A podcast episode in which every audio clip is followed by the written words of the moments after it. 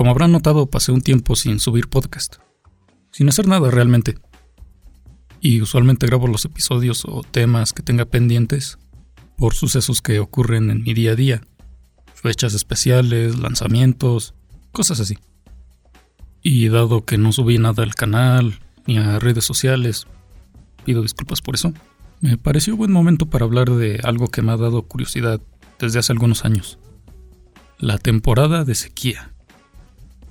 ¿No les ha pasado, pregunto por protocolo, pero yo sé que sí, que interrumpen algo que les gusta mucho por una temporada? Por ejemplo, si te gusta mucho leer, de un momento a otro lo dejas.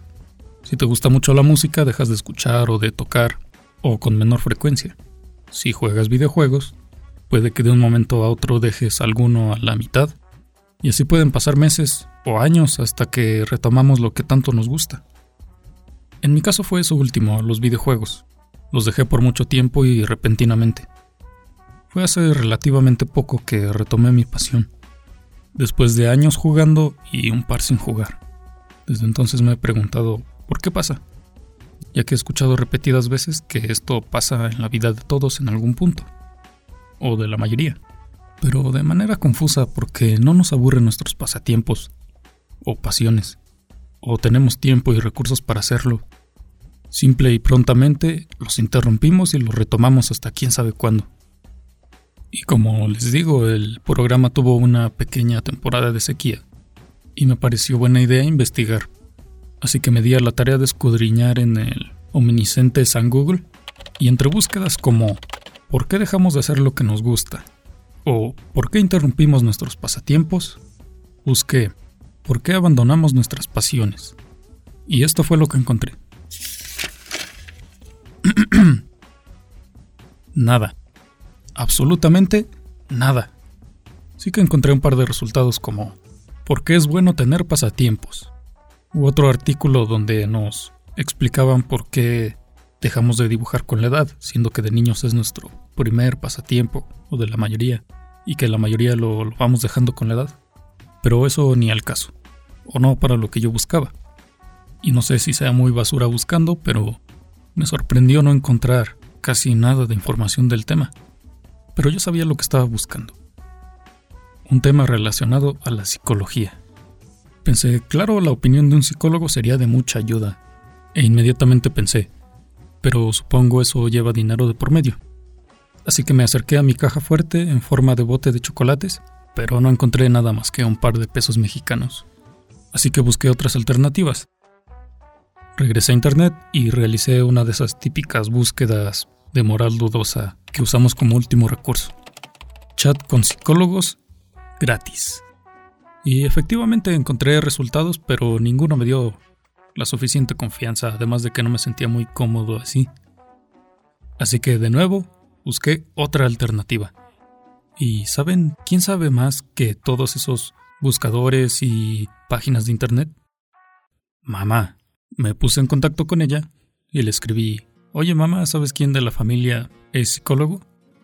Me respondió, sí, tu prima tal y este otro hijo de un tío lejano. Y pensé, es verdad, pero no he hablado con mi prima en años y llegar con alguien que conozco poco o que no he tenido contacto en mucho tiempo. Oye, ¿quieres venir a hablar y resolverme una duda con tus estudios que te tomaron años sin recibir mucha paga a cambio? Pues no se me hacía muy educado que digamos pero nunca subestimen a una mamá. Me dijo, ¿y sabes quién más? El vecino, el que diseña, que vive cerca de aquí y que también estudió psicología. Y yo pensé, claro, un artista. Como la idea era no parasitar, pues pensé en ofrecerle un trato un poco basurilla, así como, pues te invito acá y, y si gustas ayudo a difundir un poquito tu arte, aunque pues este es un espacio pequeño, pero tal, ¿no? Era, era lo más que podía hacer. Me puse en contacto con él porque ya había conseguido algo de su arte y su mercancía antes y una de sus tarjetas. Le escribí, le expresé la idea y la intención del programa y sorprendentemente aceptó.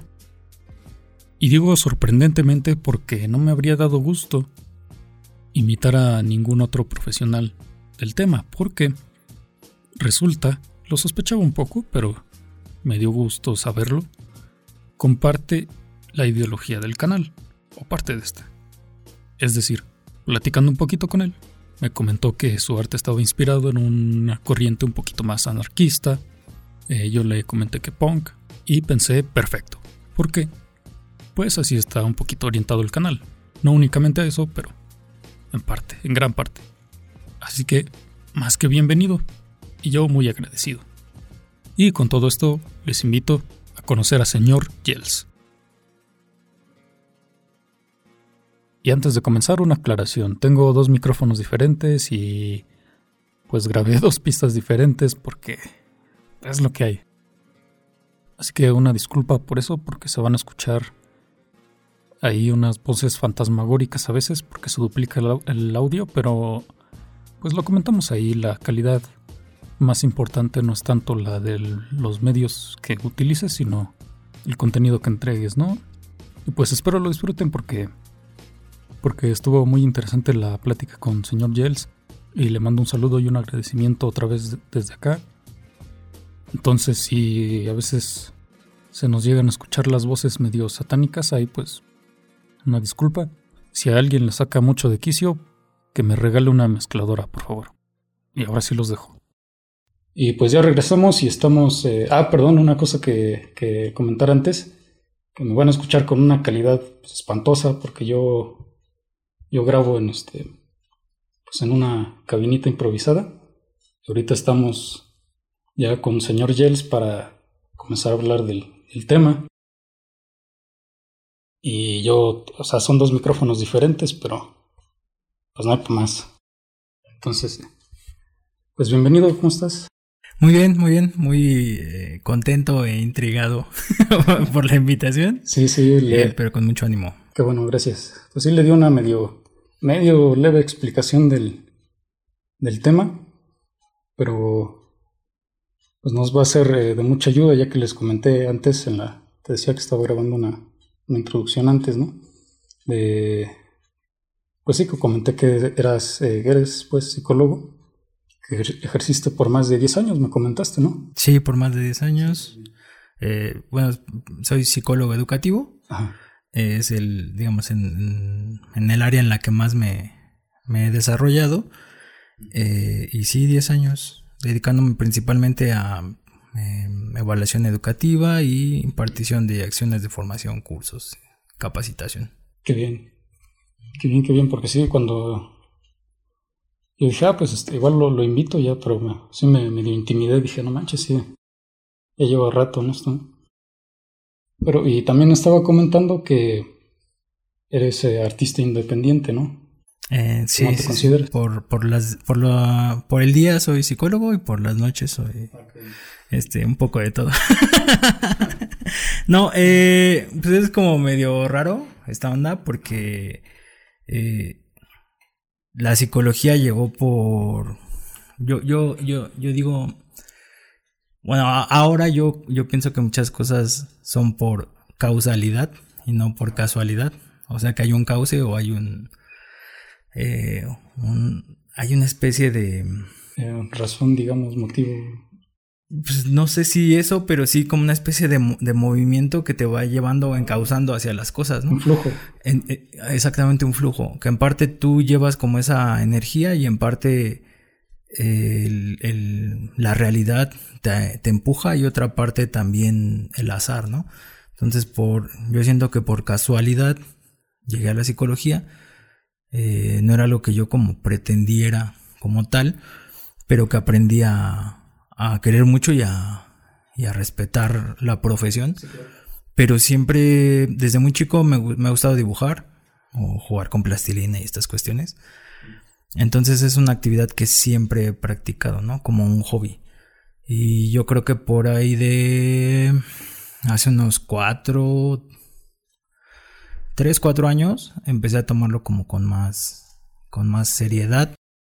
Eh, en parte, mm, una de mis hermanas me ayudó, ¿no? A, tomar como esta decisión de... De, rumbo... De cambiar un poquito. Yo, ya tenía como esa curiosidad de decir, bueno, ¿y qué pasa si, si hago las dos cosas a la par y en algún punto salto? Que yo creo que también es parte, no sé si a eso vamos a llevar un poquito el tema. con respecto a esto de los miedos que uno tiene por hacer las cosas que, que le gustan, ¿no?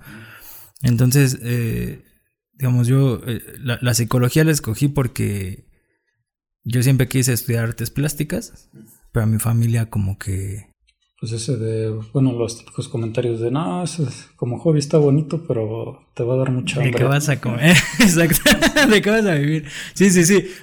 digo, fíjate, eso es lo interesante de la psicología, porque la psicología ahora me hizo entender el, por qué, ¿no? Yo en, en ese tiempo, en mi adolescencia, pues te vuelves como renegado y rencoroso y crees que todo lo malo que te sucede o que las decisiones que tú tomas pues están determinadas por los, eh, por los malvados de tus padres, ¿no? O, que no se interesan en lo que a ti te gusta.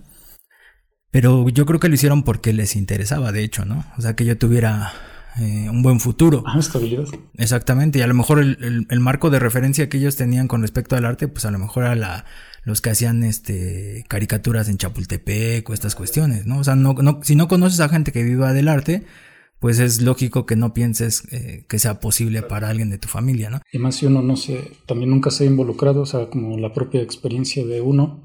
Dije, pues yo intenté, pero no lo logré, igual y es, y es así para todos, ¿no? Por más o menos decirlo, y no quiero que le pase a mi hijo a mi, pues a mi persona querida. Sí, a mi familia, ¿no?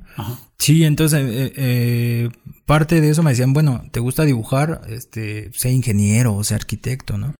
Y era algo que, fíjate, ahora también he pues eh, investigado un poquito acerca de, cosas de ese tipo.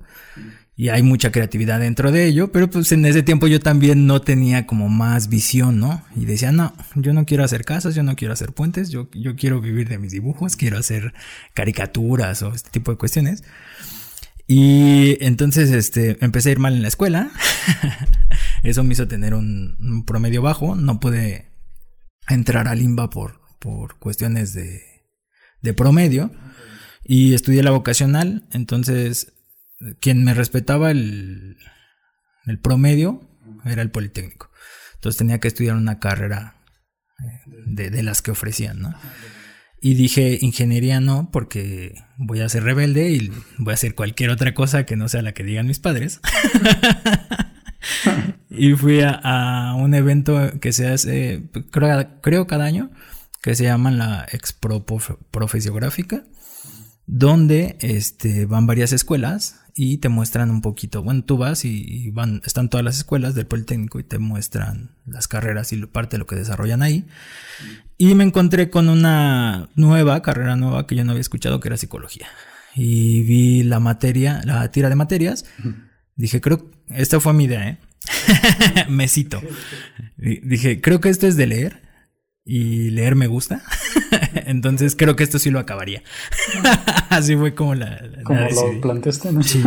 El primer día de clases siempre te presentas o, en cada clase hace que te, eh, hacen que te presentes, ¿no? Que digas quién eres y qué te gusta y, qué haces aquí, ¿no? Y cuando llegaron a mí, eh, yo dije, ah, pues me llamo este, Héctor Octavio García Sánchez y estoy aquí porque no tuve el promedio para entrar a la escuela que yo quería. Entonces, este, con, el avanzar me, empezó a gustar mucho la carrera, pero creo que en el fondo jamás dejé de, de, añorar por lo menos esta onda de, de qué hubiera pasado si hubiera... Mínimo la, la cosquilla, ¿no? Como, como decimos, sí. Pues sí, la verdad de... Eh, sí va enfocado un poquito el, el tema que vamos a pues discutir hoy, bueno, eh, analizar más o menos.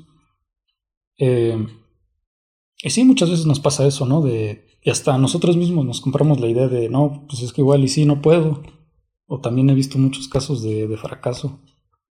También entonces va entre, entre el miedo, entre el, la duda también. Y pues sí, eh, también en, la introducción esta que grabé me, me llamó una cosa la atención en particular que, y ahí lo comenté, no me habría dado gusto eh, invitar a, nadie más, porque me comentaste que tu arte, tus diseños tienen un espíritu más, pues yo lo llamé punk, okay. pero de un, eh, espíritu más, más libre, más, eh, más anarquista, digámoslo. Sí, fíjate que en parte esto que, platicaba de, de, por qué elegí la carrera, este, por muchos años yo estuve muy peleado con mi papá, pero parte de algo que, que, que le aprendí o que él me inculcó fue la lectura. Él solamente estudió, creo que hasta la secundaria, pero él siempre quiso como querer seguir estudiando, pero a lo mejor por las posibilidades de su familia, era una familia de dos hermanos. Entonces, este, él, ya no pudo seguir eh, pues, estudiando y tuvo que trabajar. Entonces yo creo que él siempre, bueno, yo desde que, desde que lo recuerdo le gustaba mucho la literatura. Exactamente. Entonces, eh, como que agarré este hábito de, de, leer cualquier cosa que me encontraba, ¿no? Y a la fecha lo sigo haciendo, ¿no? Eh, yo creo que puedes encontrar grandes tesoros desde leer el libro vaquero hasta pasar por un TV y novelas y hablar de filosofía, ¿no? Entonces, eh, para mí siempre ha sido muy enriquecedor como ver, para mí es como interactuar con otra persona, ¿sabes? Sí, claro, es, eh, consumir el, material que alguien más pues te entrega y que previamente se nutrió, ¿no? De, de, de muchas otras obras antes. Claro, y aparte también creo que entras en contacto con una parte muy muy privada de la persona, ¿no? O sea, creo que todos somos, creo que en cierta forma así, ¿no? O sea, parte de lo que hacemos va, va un poco mezclado lo que hemos aprendido del entorno, lo que nos llama la atención del entorno, y otra parte es la, la inquietud que tenemos como seres individuales, ¿no?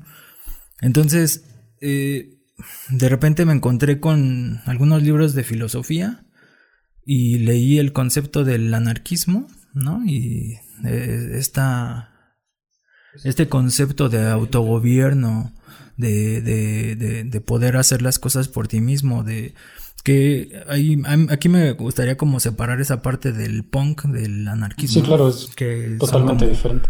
Aspectos que pueden ir relacionados porque es un movimiento contracultural, ¿no? Y la cultura vendría siendo la filosofía. Eh, digo, también musicalmente hay cosas que me agradan de eso, pero la filosofía sí, sí es algo que como que a partir de que me la encontré, la, la atesoré y dije, esto, esto me gusta mucho, o sea, me gusta mucho esta idea de, de hacer las cosas por ti mismo. Y en cierta forma creo que por lo que he platicado con la gente que también le gusta o algunos artistas independientes con los que he tenido chance de charlar, como que creo que sí es algo que es muy en común, o la gente que le gusta las artes en cualquier manifestación, ¿no? O sea, es como explorar esta parte de una realidad alterna, o sea, que no, no, en cierta forma no concuerdas con la realidad determinada por una sociedad dominante, ¿no? Entonces, exactamente, que, estandarizan las cosas y uno busca salir de ese, de ese estándar, ¿no? A veces te pueden ver bien, a veces no, ¿no? a lo largo de las etapas de, de la historia ha pasado, ¿no? Desde el rock and roll, de surgimiento, es, o sea, el movimiento del rock and roll fue, fue un movimiento pues, contracultural, o sea, decir, ya estoy harto de que me digan que tengo que ser niño, pasar adulto, trabajar, este, tener una familia y hasta ahí se acaba el asunto, ¿no? Tengo hijos y ya, ya estoy pleno. Y creo que mucha gente no encajaba con eso, ¿no? Hasta la música era de gente ya grande, ¿no? Entonces cuando llega, por ejemplo, Elvis, es un chavillo que, que, que, que, piensa como tú, que se mueve como tú, o que, o que quieres, eh, o que hace cosas que para los demás es escandaloso, ¿no? Entonces creo que desde ahí todas estas cosas los movimientos contraculturales siempre me han gustado mucho desde analizarlos, a, veces ser parte de algunos, eh, pero tiene que ver con esto, ¿no? Entonces, para mí el pintar siempre ha tenido esa condición de, ah, de poder manifestar lo que yo pienso y lo, y lo que yo soy en cierta forma, ¿no? Y me, me, llama mucho la atención el, el anarquismo en ese sentido porque fíjate que unos años atrás eh, empecé a ir a un evento que se llama eh, Drink and Draw, donde vas a charchela y... Ah, ya, ya. Y este... Y me encontraba con otros chavillos. Bueno, yo como si yo fuera chavillo, ¿no? Pero con chavos, mucho más, mucho más chicos. En espíritu, en espíritu, soy joven. Eh, Con otros chavos que son más chavos. En edad. Yo en espíritu. Pero este. precisamente luego eh, se me hizo una comunidad muy interesante porque vas, estás eh, tomando una bebida y estás dibujando y de repente alguien se te acerca o tú estás viendo a otras personas dibujar y te entres de eso y algunos se acercan a, a, platicar contigo, ¿no? Y te, lo, lo que se me hacía muy interesante era que te preguntaban más cosas como la marca de tus lápices o o que como aspectos materiales, ¿no? Ajá, sí, más eh, aspectos técnicos, digamos, más. Exactamente, sí, sí, sí. Entonces, a mí como que le decía, pues es que, ¿qué importa si lo haces con un lápiz del número 2 o lo haces con un bolígrafo? Con un Dixon o con un... Sí, sí, sí, o sea, puedes tener la mayor parafernaria de, de artículos para dibujo, pero si a ti no te gusta o o no estás practicando, a veces la práctica también es, una habilidad que te ayuda a ir mejorando, pues creo que no vas a llegar a ningún lado, ¿no? Entonces, eh, eh, eh, como que esos detalles son los que creo que a veces se van perdiendo, ¿no? Esta parte de la autogestión, de tú mismo decir, bueno, no me importa si lo hago con un lápiz o con un material que me cuesta 10 mil pesos. Que, más bien la pregunta es, ¿realmente me gusta esto? ¿Me apasiona esto que estoy haciendo? Sí, claro, y precisamente lo que comentábamos, ¿no? Esa superficialidad, esos datos técnicos nada más, eh, pues tiene que se, quiero decir que se traslada a todos los ámbitos, como por ejemplo los videojuegos, siempre nos están diciendo, ah, pues fue hecho con este motor y, y tiene tantos eh, multiflops y, o sea, te empiezan a dar eso, la técnica, qué tanto va a estar costando esto. Digo que es formación técnica que no tiene nada de malo saberla, ¿no?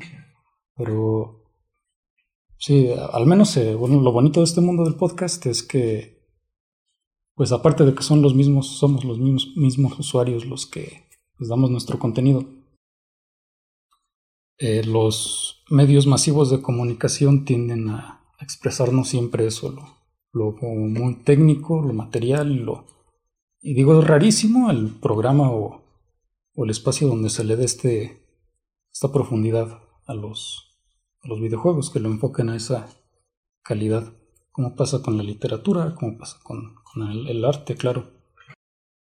Y sí pasa con todo y es eso que comentas que si queremos enfocarle esa filosofía pues, anarquista, la entrega mucho y algo muy bonito que tiene es que bueno, yo opino que tiene esa como dualidad, ¿no? Que uno mismo se, independiza, pero también surge una unión pues de otras personas que piensan como tú, que surge la comunidad, que surge precisamente esa unión, ¿no? Claro, claro, sí, sí, sí. Eh, pues, en, parte, sí, creo que a veces el concepto y tiene esa peculiaridad, ¿no? la filosofía anarquista tiene muchos recovecos o de repente es como muy difusa. Entonces hay, hay muchas, muchas áreas de oportunidad para irla mejorando. Pero tienes razón, o sea, gran, parte de eso tiene que ver con la comuna, ¿no? O sea, vas generando una comunidad. Eh, lo interesante, fíjate, de esto es, es, que creo que, o algo que a mí me gusta mucho es, es esta idea de, de estar en constante cambio, ¿no? eh, que a veces creo que algunos dejamos de, de prestarle atención a eso, ¿no? Y nos estacionamos y queremos ser rígidos y decir, no, es que, digo, ahorita por hablar del anarquismo, pero ser, puede ser con cualquiera, ¿no? He conocido gente gótica o esto, metaleros o y diferentes eh, personas que, que, les apasiona cierto tema. Este, este estigma de que los que escuchan regional este, mexicano o reggaetón ya son tontos, ¿no? Ah, claro, claro, claro. Y sí, me, he encontrado igual muchas personas que piensan y, no, pues me encanta el reggaetón. Bueno, con sus contradicciones, ¿no? claro. Pero sí, que luego se echan igual sus viejesotes de, de anarquismo, de... Sí, es que, fíjate, pues creo que eh, esta, esta movida como anárquica siempre ha tenido como varias movidas, pero digo, es más, hasta ni siquiera es necesario que tenga una, un estandarte o, una etiqueta, ¿no? una, un libro de instrucciones, ¿no? Claro, claro. Fíjate, eh, en la onda musical eh, siempre me ha gustado, digo, como cosas también como muy, muy raras, a veces subversivas o cosas que de repente... Underground. Pues sí, a lo mejor que entran dentro de esta etiqueta del underground, A mí me gusta más como, no solamente a veces una banda no me gusta no solo por, por cómo suena, sino a veces también el discurso que tienen o la gráfica que manejan o las... o sea, hay, hay, un montón de cosas interesantes que ver, ¿no? No sé si, si te guste la, la, la música. Sí, claro. Pero hace como unos 10 años empezó de moda la cumbia. Este, pero un poquito para atrás había gente haciendo cosas muy interesantes con, con, ritmos. Hay una banda que se llama eh, Sonido Gallo Negro. Sí, y este, y esta banda empezó a tomar ritmos de eh, cumbia chicha, que es cumbia que se hacía en el, en el Perú, hecho por, por bandas que antes querían tocar rock, pero este ah, no pegaban. Eh, eh, rockero frustrado. Exactamente, que empiezan a hacer, exactamente. Entonces empiezan a hacer muchos, este, como bandas de, de, de, pues cosas que pegaran más, como la cumbia. Pero imagínatelo con, con estas guitarras, este, eléctricas, ¿no? Y, un sonido más tribal, ¿no? Exactamente. Entonces, pues te ofrecen esta, esta cumbia, esta cumbia que ahora le conocen como cumbia chicha, que, que es muy psicodélica y que ahorita pues empezó como de, a pegar fuerte, ¿no? Ahorita hablabas, por ejemplo, del reggaetón y cuando empezó este cuate de calle, bueno, ahorita ya creo que es este... Ahorita es este solo, pero... Residente, ¿no? Independiente. Ajá, eh, este, cuando empezó Calle 13, me gustaba, me, a mí me gustaba, fíjate, el, primer disco me gustaba un buen. Eh, no estaba tan como... No me llamaba tanto el ritmo, sino me llamaba lo que hablaba. O sea, que era como algo, o sea, que no entraba ni en el, ni en el reggaetón tradicional. Iba como muy nuevo y muy este. Igual y hasta un poquito más transgresor, ¿no? Sí. Para lo conservador que podría ser, por ejemplo, Latinoamérica todavía. Te empezaba a hacer, eh, perdón, te empezaba a hablar de, de cochinada, de empezar a cochar. Pero, pero por ejemplo, el, el, eh, el, rock, el rock nacional aquí en, en, México, cuando empezaron estas bandas de punk, de eso te hablan. Sí. O sea, no hay, discursivamente no hay una gran diferencia, nada más por el ritmo y, y, y, eso es lo, triste se, se, me hace en el ámbito de la música. Todos estos policías de, de, de, lo que debes escuchar o no. La, la, gente del rock ya se hizo muy aburrida porque ya, ya son eso, ¿no? La policía de lo que debes o no debes escuchar. Entonces, fíjate que muchas de estas cosas también, como me han hecho no, no anclarme a nada. y sucede mucho con mi gráfica, ¿no? O sea, si tengo ganas de dibujar algo kawaii, agarro y lo hago y, trato de hacerlo a mi modo. O si tengo ganas de hacer algo relacionado con otra actividad que hago ahorita como tatuajes, pues lo hago. Si se me antoja hacer como algo más realista, lo hago. Eh, trato de en cada uno de ellos plasmar una esencia, o por lo menos tratar de contar una historia, ¿no? Que es a mí lo que me motiva. O que mis personajes digan algo más allá. Eh, y no por esta cuestión pretenciosa de, de ser artista, porque creo que nunca, nunca lo he sentido. Y a la fecha yo digo que soy entusiasta de del dibujo. me gusta dibujar, nunca he tomado clases, nunca he tomado este ningún tipo de capacitación o curso para para aprender algo. Mucho de ello pues, ha sido así, ¿no? era práctica. Práctica, sí, por mucho tiempo era solamente mi un lápiz y, folios regulares. Ahorita que pues, trabajas y empiezas a tener como recursos, pues empecé a tomar algunas cosillas, pero era así como de a ver esto cómo funciona y tratar de entenderlo, ¿no? Y a lo mejor en ese sentido, eh, pues sigo, digo, comulgando con esta forma de pensar eh, de, del hazlo tú mismo, ¿no? y que es algo que a la fecha creo que me gusta practicar en todos los sentidos, ¿no? en todo el aprendizaje. Y creo que, fíjate, tratar de empatándolo con, con, los videojuegos, eso se me hace algo muy interesante porque creo que en todos esos ámbitos que también son creativos, hay mucha gente que, digo, que no estoy menospreciando con esto la educación, pero que ellos también han sabido como gente tomar su pasión. Ajá, buscar su propio camino. Y ajá, exactamente, o sea, buscar su propia educación. No quiere decir que esa gente que no estudie. O sea, más bien estudia lo que quiere, ¿no? Porque creo que si algo debe de, o digamos, si, si, algo debería de hacerse notar con respecto a, a, a, las cosas que hacemos, es que creo que vale la pena que las cosas que hagas las hagas con pasión. Y, y si las haces con pasión, en algún punto algo que ahorita creo que es muy importante para, para todos nosotros, es la parte económica, eso es cierto, pero fíjate que en parte La, psicología, cuando estaba estudiando psicología, nos hablaban de, estos nuevos cambios de transición, ¿no? Y, ahorita vivimos dentro de una época en la que, eh, pues gran parte de lo que controla, eh, pues la sociedad dominante, porque de hecho, no sé si lo has notado y esto es algo que ya en, algunos cursos que daba sobre relaciones humanas les habla mucho sobre contracultura. Eh, en psicología siempre se habla mucho de, bueno, sobre todo desde que Freud empezó con un concepto que se llama la lucha dicotómica, es, parte de un, eje principal de la psicología. Y la lucha dicotómica habla de esa lucha de opuestos, ¿no? Y siempre lo hay en la, en la realidad que nosotros por lo menos conocemos, ¿no? Medio lo conozco. Pues es esta lucha entre eh, de, estos em, campos diametralmente opuestos, ¿no? O sea, si hay claridad, hay oscuridad, si hay derecha, izquierda, arriba, abajo. O sea, siempre hay eh, los polos completamente opuestos, ¿no? En psicología, por ejemplo, él hablaba acerca del eros y el thanatos, de la lucha entre la vida y la muerte, ¿no? Que es una lucha que tenemos, fíjate que es bien interesante porque es desde justo el, el primer momento en el que nacemos. ¿Qué es lo primero que hace un ser humano cuando nace? Pues llorar. Fíjate que hay es algo muy interesante lo que acabas de decir, porque no debería de ser así. No. Lo primero que, hace el ser humano es respirar. Ah, ahí viene la producción en masa, ¿eh? Nos hacen llorar porque tienes que, tienes que desocupar eh, eh, esa sala. Entonces te hacen respirar a fuerza. Por eso es, la nalgada que te va a evocar un dolor, llorar, un llanto, y con eso vas a respirar. Entonces, realmente lo primero que hacemos es respirar. Pero fíjate, desde antes ya hay algo que nos está manipulando, ¿no? Controlando. Nos meten a un procedimiento, no sé, un proceso, un este. Sí, sí, sí. Nos dan impulsos, ¿no? Desde, desde, que nacemos, ¿no? Y fíjate que lo interesante de esto, de la parte de respirar, es que es algo que es vital para el ser humano para poder vivir, ¿no? O sea, si no respiras, es muy probable que estés muerto, ¿cierto?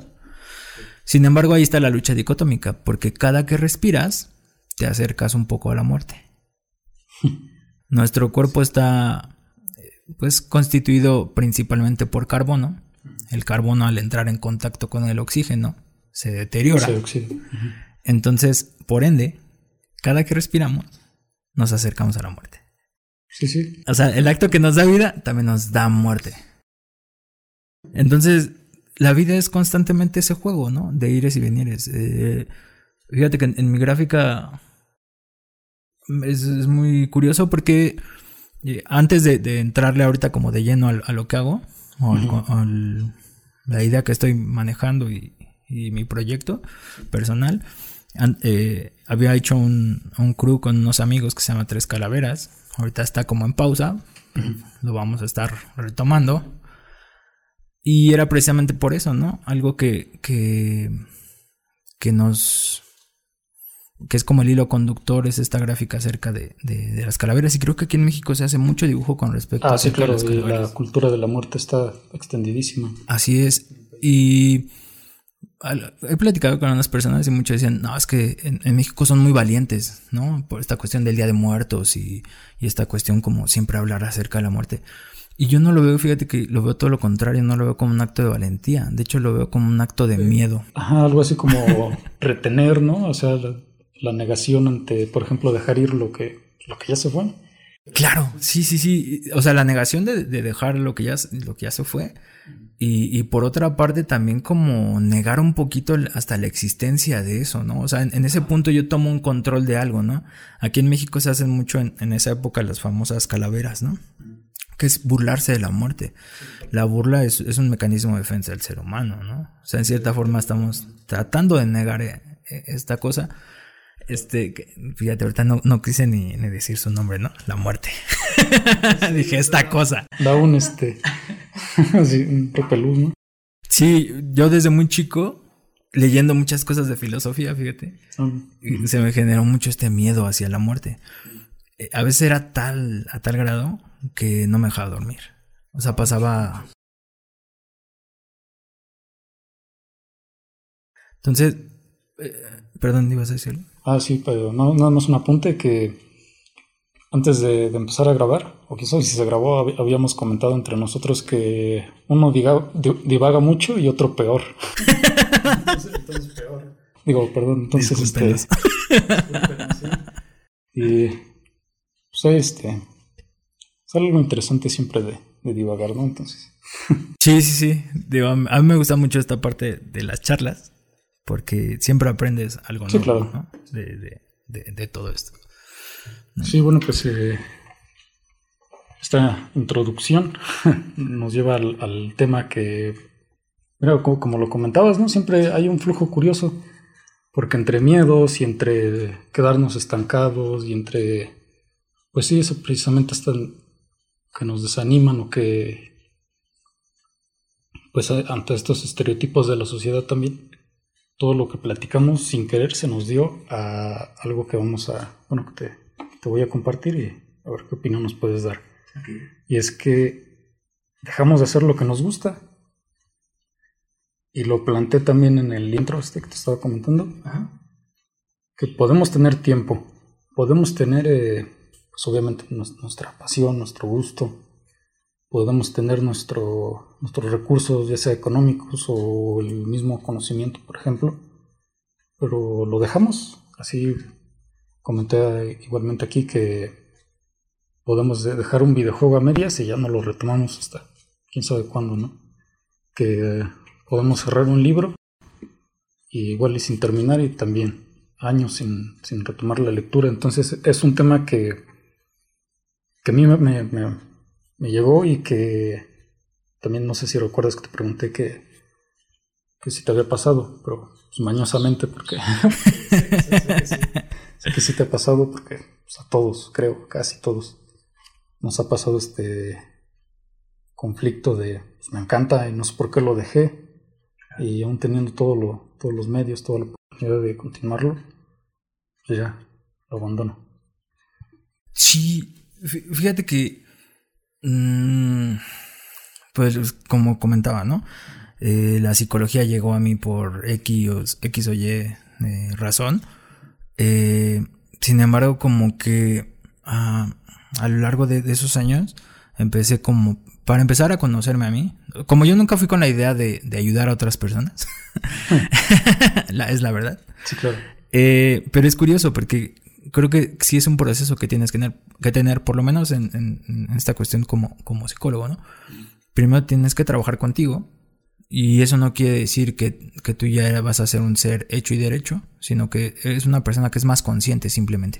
¿no? Ni el lavado de cerebro. Eh, ajá, es que fíjate que también hay muchos como estigmas. En esa parte también la psicología me ha gustado mucho porque sigue representando exactamente, ¿no? O sea, estas ondas que, que, la gente tiene como ciertos prejuicios y pues muchas de las cosas que me gustan están ahondadas de prejuicios. Claro. Eh, la psicología tiene mucho eso, ¿no? Eh, regularmente eh, lo ven como pues, si no estoy loco, o decir a loquero, o que leemos la mente como si fuéramos Jedi. Eso estaría padrísimo, pero no sucede. Muy útil, ¿no? También. Sí, sí, sí. Eh, pero no, nada de eso. O sea, creo que seguimos siendo personas comunes y corrientes, que también tenemos problemas, que también tenemos dificultades. pero creo que si algo podría ser que tenemos diferentes, que tienes una conciencia de eso. Y, y, tú, y tú dependes si, si, si trabajas en ello o no. O sea, el psicólogo también debe ir al psicólogo, ¿no? Sí, claro. Eh, pero digo, eso lo aprendí conforme fui entrando en, en, este, en esta carrera y más que nada me ayudó primero a, a, trabajar conmigo, ¿no? A librar muchas de estas cosas.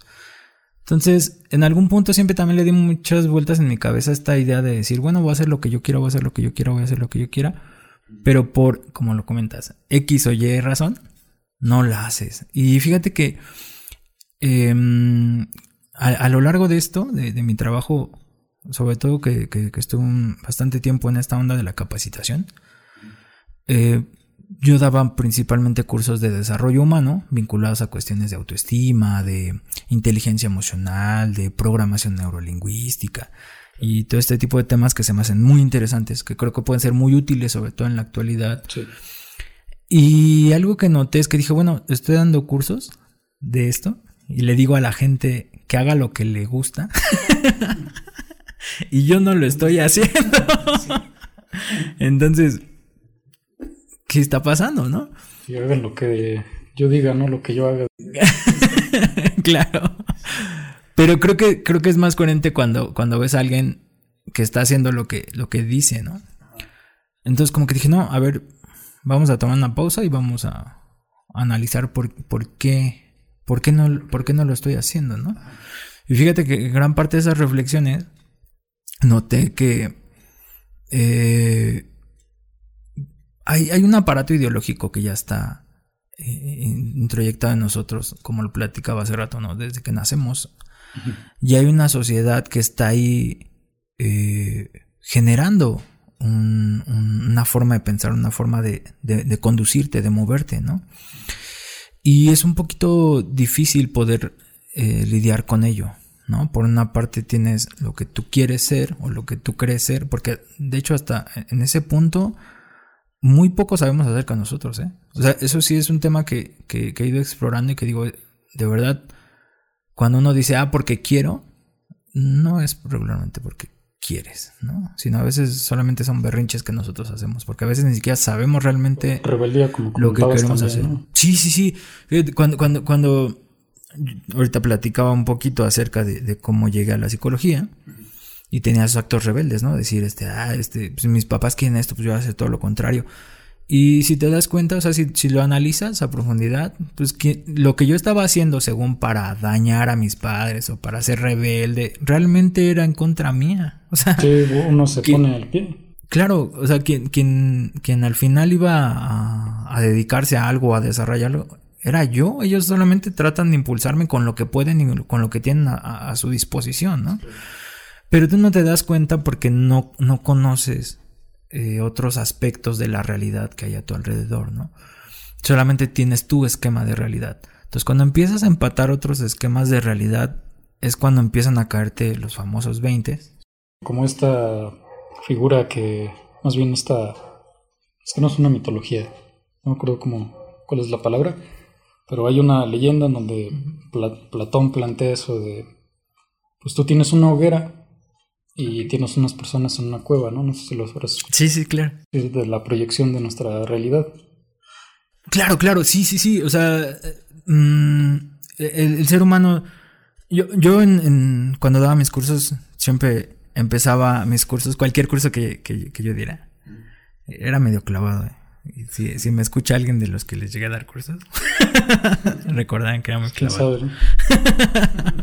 ojalá estaría padre. Sí, ojalá. Eh, había eh, en algunos cursos, no recuerdo si en todos, pero sí en tiempo empecé a como hacer una pequeña introducción a todos los cursos, pero trataba de que abrieran un poquito su mente y siempre les hablaba de, de o les preguntaba para ellos qué era la realidad. Claro, si no hay una apertura, no pues no se va a recibir nada. Exactamente. y de eso vas. Ese, pues en esa hoguera, en esa fogatita, se proyectaba una figura, ¿no? Era la realidad de las personas que estaban en esa cueva. Y si uno sale y conoce otra realidad, si intenta compartírselos a los que estaban dentro, siempre, siempre habrá un rechazo, ¿no? Claro, claro, porque ellos dicen, no, es, no es lo que yo estoy viendo, ¿no? Ellos vean gigantes o, esta cuestión y cuando vas del otro lado dices, bueno, es solamente la proyección de una sombra. Y a cuántos de nosotros nos ha pasado, ¿no? Que tienes una idea de alguien o de algo en particular y resulta que no lo es, ¿no?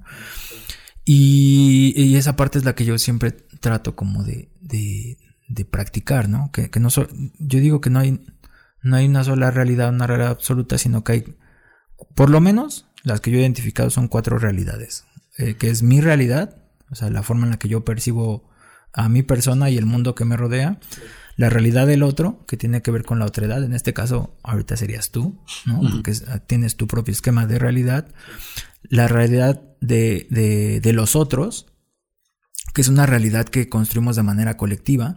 O los escuchas. Exactamente, exactamente. Los escuchas representan esa realidad eh, de, la otredad eh, que es colectiva, que nos dice, ah, es que esto debe de ser así o así, o lo que dice, ah, las manzanas son, son rojas y así se tienen que llamar y todos quedamos en común que son rojas, ¿no?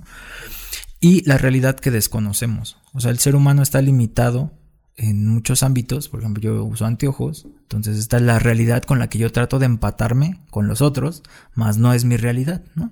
O sea, eh, mi realidad sería con los ojos con los que tengo y Mm. probablemente vería las cosas muy distintas. La pregunta aquí creo que eh, no, no es cuál es la, la, la mejor realidad, sino qué hago yo con esa realidad, ¿no? Entonces creo que eso es algo para mí que ¿Y cómo me desenvuelvo en ella, no? Exactamente, exactamente. Pero creo que tienes que estar contemplando todos esos esquemas por mucho tiempo y a veces eso es desgastante porque implica mucho tiempo ser consciente, Sí, inferir la realidad de los demás, ¿no? como lo comentas. analizarla, estar como rebotando ideas. O sea, imagínate que todo el tiempo estés con esta cuestión de, de tratar de ser empático con alguien más. Muchos ni siquiera tenemos tiempo para hacerlo. Ni ganas. Eh, eh, en gran parte, fíjate que vivimos dentro de sociedades que son así. O sea, Mm, constantemente ahorita con, con lo que estamos pasando, se habla mucho de temas políticos también estas cuestiones, ¿no? Sí. Eh, estaba viendo en Netflix un, como una serie que acaban de sacar que se llama Historia, ¿no? No nos está pagando, ¿eh? Sí, no, no, perdón, no nos paga.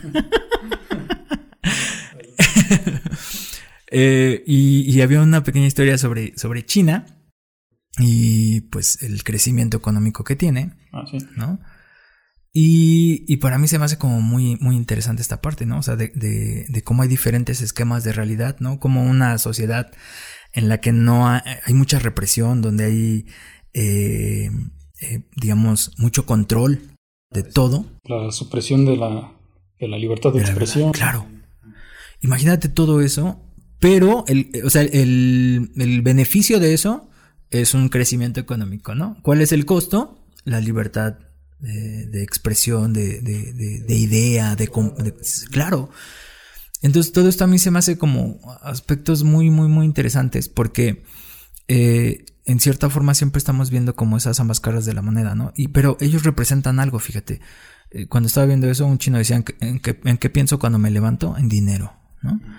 Y creo que en la actualidad no está muy alejado de lo que eh, gran parte de la sociedad, y no estoy hablando solamente de las generaciones nuevas, sino también mi generación y las generaciones anteriores, ya caímos todos en este vórtice de, de- de dinero, ¿no? Y esta parte de, de ahorita lo que me tocó como carrera y, y estudiar psicología, también he trabajado con muchos chicos en esta parte de la orientación vocacional.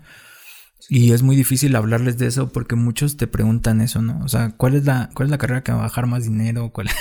Sí, siempre. Y sí, nos acostumbran a eso, que por cierto tengo un otro podcast de... Sí, para los que escuchan, si quieres, si gustas, te lo, te lo paso luego. Es de Tencent, te lo comenté hace un ratito también. Sí, precisamente nos enseñan de eso desde en la escuela. Nos dicen, pues piensen qué quieren estudiar, ¿no? Y te ponen ahí la lista. Y miren, esta, según la estadística, esta es la más remunerada, ¿no? Claro. Y ahí se van todos. Sí, sí, sí. efectivamente. Y cuando, o sea, bueno, es rara la vez que nos, nos llegan a decir, eh, pues enfocan, enfo- enfóquense, perdón, a lo que les gusta. Claro. Es raro que nos digan eso.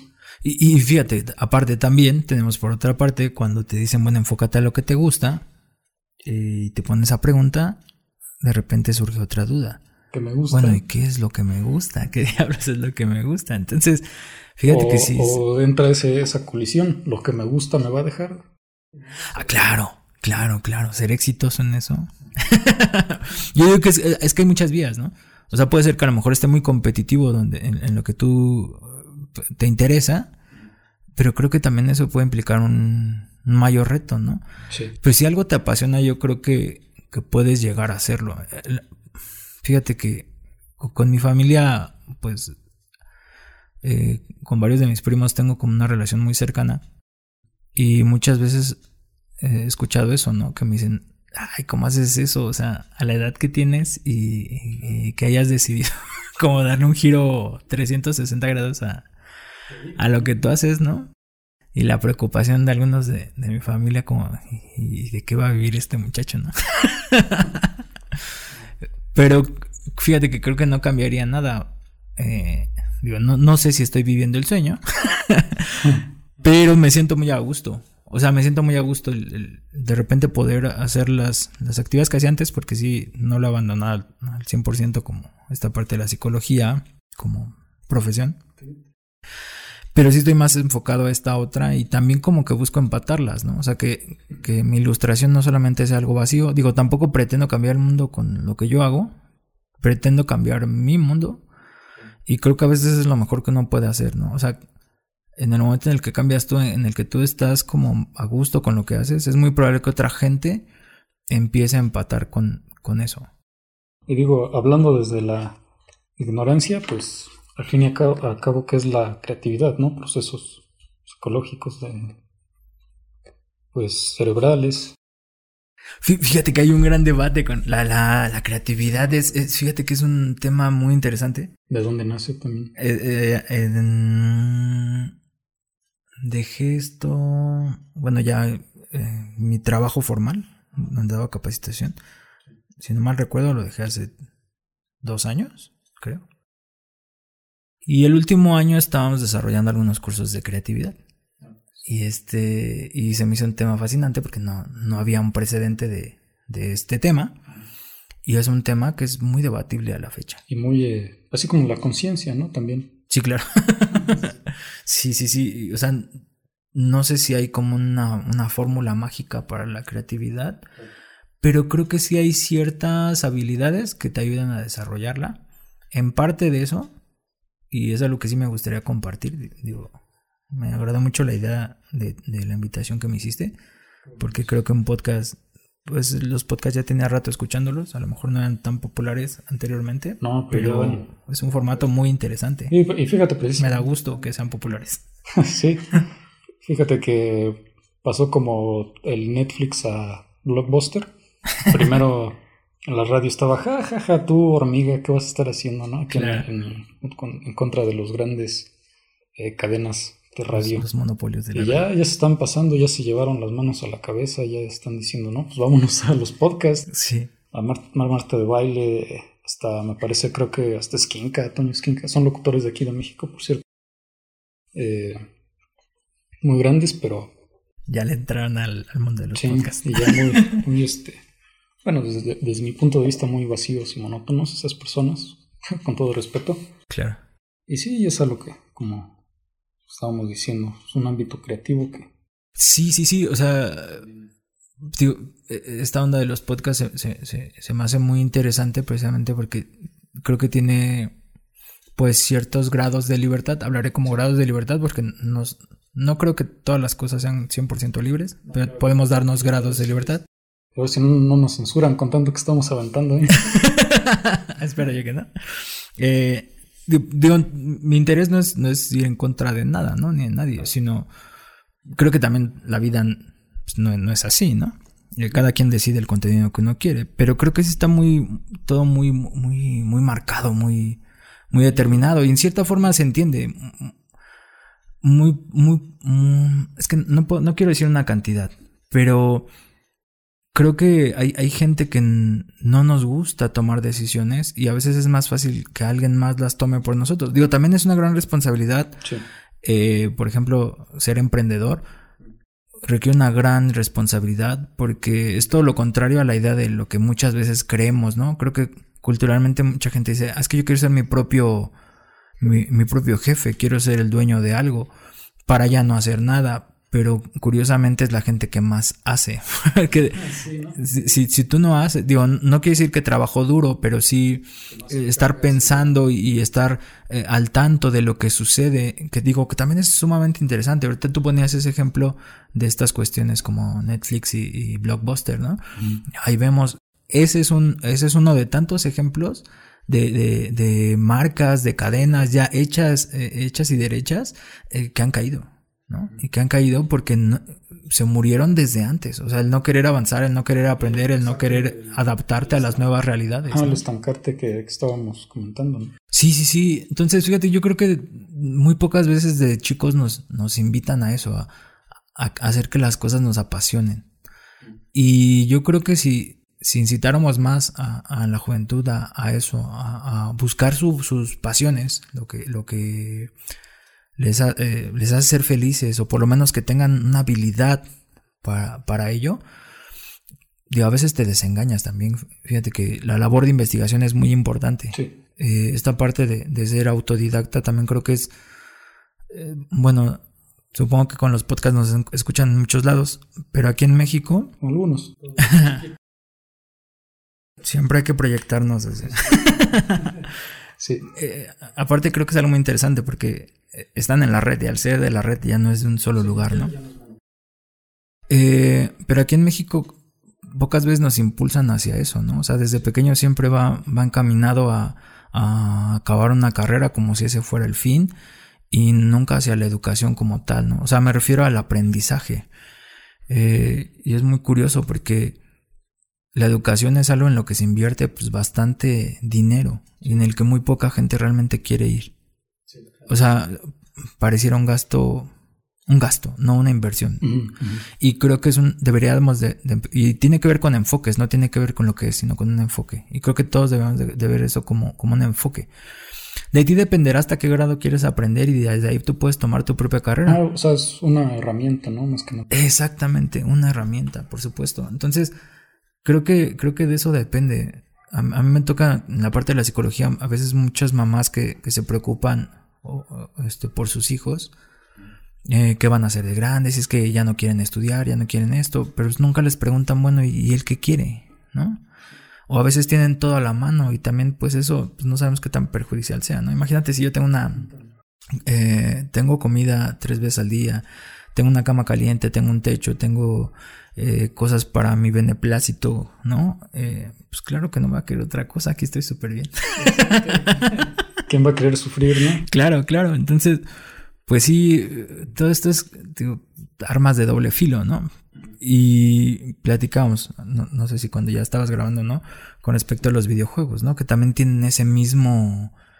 Eh, esa, eh, mm, esa misma vara para medirlas, ¿no? O sea, ah. se, estigmatizan como algo malo, como algo que te quita el tiempo. Cuando hemos visto, por ejemplo, ahorita muchos chicos que, que juegan videojuegos, hasta adultos que juegan videojuegos y y, y, que la curiosidad de tratar de entender cómo es que eso está pasando en tu televisión te llevan a, otro ámbito, ¿no? Exactamente. A lo mejor ahorita hay chavitos o gente ya este, grande que se está dedicando a desarrollar y que ven que es un mundo mucho más amplio de solamente la consola, ¿no? Sino hay hasta músicos, hay este, dibujantes, ilustradores, desarrolladores de un montón de cosas, programadores que a lo mejor ni siquiera les gustan los videojuegos. pero... que son parte de. Sí, pero que pasaron de programar calculadoras allá. Claro.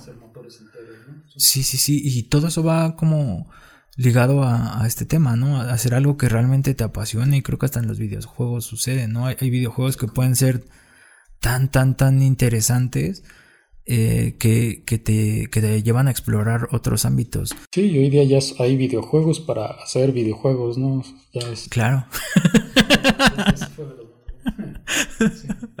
sí, tío, o sea, hay, hay, hay, hay tanto que puedes aprender de, todo lo que te rodea.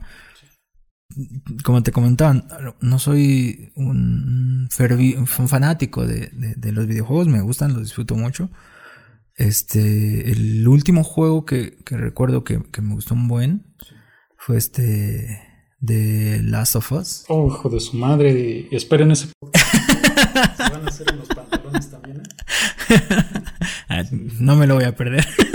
no, la segunda parte también ya viene. Y viene, viene la segunda parte, sí, sí, sí. Solo por eso me quiero comprar este, la siguiente consola. Es, por la, única razón, porque casi a veces no, tengo tanto, tanto tiempo para jugar. Pero jugué ese juego y me voló la cabeza. O sea, la, historia, por ejemplo, la música es de Gustavo Santolaya. Y precisamente de lo que estábamos comentando, ¿no? Como ese estigma de te desensibilizan y ese juego sí tiene partes, te estás quedando así y de repente, ah, ya, ya no quieres seguir viendo, ¿no? Ya. Hay partes que te hacen hasta llorar. más, más de una vez, sí. Sí, claro, claro, claro. Tiene una gran historia. Un modo de juego muy, muy, muy entretenido. me la pasé. Este. Lo, he jugado dos veces. Dos veces. Creo que es el único videojuego que lo he jugado así. ¿Lo jugado? Sí, igualmente. Pero sí, sí, sí. O sea, cuando, cuando estaba jugando ese juego dije, wow, o sea me puse a pensar en toda la gente que hay detrás de eso, ¿no? Y, y, que no solamente es un, algo para pasar el tiempo, sino traía historias muy, una historia muy intrínseca, muy, muy profunda, ¿no? O sea, te, podía poner hasta pensar acerca de, de cómo estás viendo la, la, la vida, ¿no? O claro, la, y las justificaciones que podría tener alguien para hacer algo. Claro. ¿Cómo, ¿Cómo podríamos, o sea, a qué nivel podríamos culpar a alguien de tal cosa? Digo, sin hacer muchos spoilers. claro, claro. Y siendo que pasó por lo que pasó, ¿no? Sí, sí, sí, sí. Nos hace plantearnos muchísimas, muchísimas cosas. Digo, y, así como eso hay infinidad, creo que de, de, títulos. De títulos, claro que, que para alguien han sido como algo muy, muy representativo, ¿no? Pero creo que muchas veces, digo, no, no, la sociedad no, no, nos vamos como desprendiendo de ese, de ese vínculo, curiosamente, ¿no? Sí.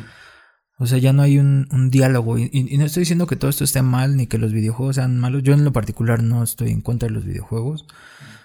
Eh, como lo platicaba hace un momento, o sea, esta lucha dicotómica también tiene que ver con eso. O sea, lo, lo que es bueno y lo que es malo. Qué, tan, qué tanto es algo bueno, qué tanto es algo malo. Claro. Y yo creo que más depende de, de cómo lo usas, ¿no? Eh, ay, había una película, ahorita no recuerdo el título. Eh, ah, creo que en español le pusieron el juego de Ender. ¿Lo has visto? No, no, no. ¿O qué vamos? Bueno, espero no, no equivocarme ni ofender a nadie con el título de la película. Pero creo que se llama El juego de Ender o algo así. Es acerca de un chavito que creo que juegan videojuegos. Es como una como en un futuro este distópico. Distópico. Ajá. Y los meten como en un concurso, supuestamente, ¿no? Como para que desarrollen. Si no mal recuerdo, la trama. Pero lo que sí recuerdo eh, es que era como. Este. Les ponían como pruebas, hacían grupos, ¿no? Y pues, para que jugaran estos videojuegos. Eh, pero realmente era preparación paramilitar. O sea, ellos no estaban jugando. O sea, realmente sus ejercicios era, eran manipulación de este arma gubernamental. Ah, qué bueno, voy a. Entonces este, está muy interesante. Creo que no fue una película que, que llamara tanto la atención. No, porque precisamente no. Pero este, a mí dije, wow. O sea, esto y algunos, este, por ejemplo, capítulos de Black Mirror. Mm. Este, sí, me, gusta mucho ese tipo de tramas como que sí, distopía. Y... Ajá, que traen ahí como hipótesis de, ajá, ¿qué, podría pasar sí, ¿no? A mí me, llama mucho la atención. Y fíjate que a veces creo que no estamos tan alejados de estas cosas, ¿no? O sea, todo depende de cómo lo utilices. Pero tiene que haber eso, un enfoque. Entonces, yo creo que si, si los padres están preocupados por eso, pues bueno, siéntense un ratito, platiquen, vean qué es lo que, que, que, están jugando los chicos y a lo mejor hasta les agrada, ¿no? O a lo mejor no, o a lo mejor puede ser motivo para una plática mucho más profunda, explorar otras cosas. Que entiendan que no es plano, ¿no? Que... Sí, sí, sí, que no es nada más agarrar, disparar. Ahorita hablamos de ese juego, ¿no? De las of Digo, tiene que ver con disparar. Ah, Cargas de violencia, pero también claro. emocionales. Sí, sí, por supuesto, ¿no? Digo, no sé si sea, obviamente no es para todas las edades, pero pues bueno, creo que lo mismo sucede con diferentes tipos de juegos, ¿no? Entonces creo que sí tiene que ver más con eso, o sea, yo creo que todo puede ser motivo y causa para explorar algo un poquito más acerca de nosotros y se puede hacer pues en muchos ámbitos, ¿no? Con la familia, con los amigos, con eso también es creo que bastante interesante, ¿no? Claro. Bueno, pues si les hacía falta pruebas de que nos desviamos un poquito de los temas. pues ahí la tienen.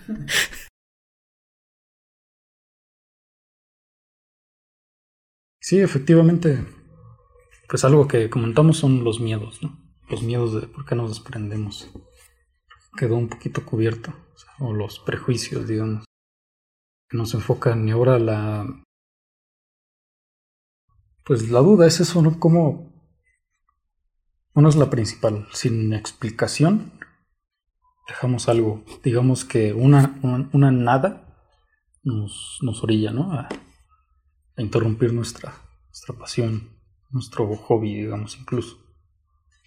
Entonces. Ok, si, pudiera así como recapitular para a lo mejor como tratar de aclarar la, la duda, ¿no? Sí, claro. que partimos la, la, plática. Sí, creo, por una parte creo que del por qué abandonamos lo que nos nos place.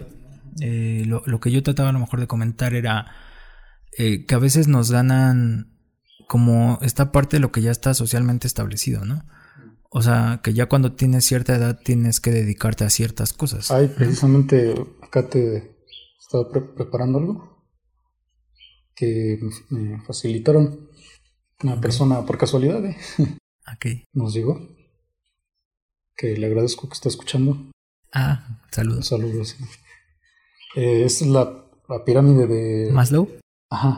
Ok, ok. Que sí, no sé si la habías llegado a tocar en un punto.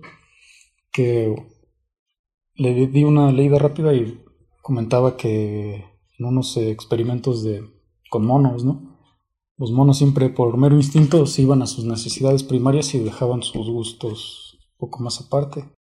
Entonces, eh, igual y eso podría ser una, también una razón, ¿no? Sí, claro, fíjate, digo, por una parte, y de hecho, si lo podemos, para, para empatarlo con la pirámide de Maslow, ¿no? Sí, sí me gustaría platicar acerca de la pirámide de Maslow porque mm, no, no sé si Maslow fue tan consciente de por qué elegir una pirámide, porque al hacer la, estructura piramidal, creo que muchas veces interpretamos que entonces va a cuesta arriba. ah, sí, ¿has visto, perdón por, interrumpir la, película del hoyo? Sí, sí, claro. Lo mismo, ¿no? Una, estructura, sí, una recomendación. Sí, sí, sí. Con esto que estamos hablando. Eh, pues una estructura vertical jamás va a funcionar eh, de manera jerárquica, no, por lo menos. Más ah. bien, de manera jerárquica. es, la, forma en la que va a funcionar. Aquí me confundí, más bien quise decir de manera, este, ¿cómo podríamos decirlo? Eh, pues sí, para todos, digamos. Ajá, sí, sí, sí. Eh, es que si algo tenemos que entender, lo platicaba con, con lo de Freud, con la lucha dicotómica, y lo mismo sucede con la pirámide. la pirámide de Maslow y con la lucha de clases que pudiera hablarnos a lo mejor Marx o la lucha de poder que nos habla Michel Foucault, eh, tiene que haber estos poderes que se están ejerciendo. O sea, para que exista un Lomas de Chapultepec tiene que existir un Tepito. O sea, yo sé que suena cruel, pero es parte de una estructura, ¿no? Eh, pero en el, fíjate, en el caso de la pirámide de Maslow, no es tanto así, o sea, no es una cuestión como jerárquica, de hecho puedes, puedes tener parte de alguno de esos niveles antes que otro. Eso no quiere decir que sea malo ni bueno. Tiene que ver con que lo importante es que tú estés en el camino de ser consciente de esas necesidades y en el, mayor de las medidas tratar de, satisfacerlas. La pirámide trae, bueno, esta trae cinco niveles, ¿no? Sí. Sí, cinco niveles. Regularmente trae cinco niveles. Palabras más, palabras menos la van a encontrar de diferentes formas. Las primeras mm, se dividen en de esas cinco se agrupan en dos. Eh, las primeras tres entran dentro de un grupo, que son necesidades de, pues, de orden básico, y la segunda son necesidades de orden superior. Es decir, fisiológicas.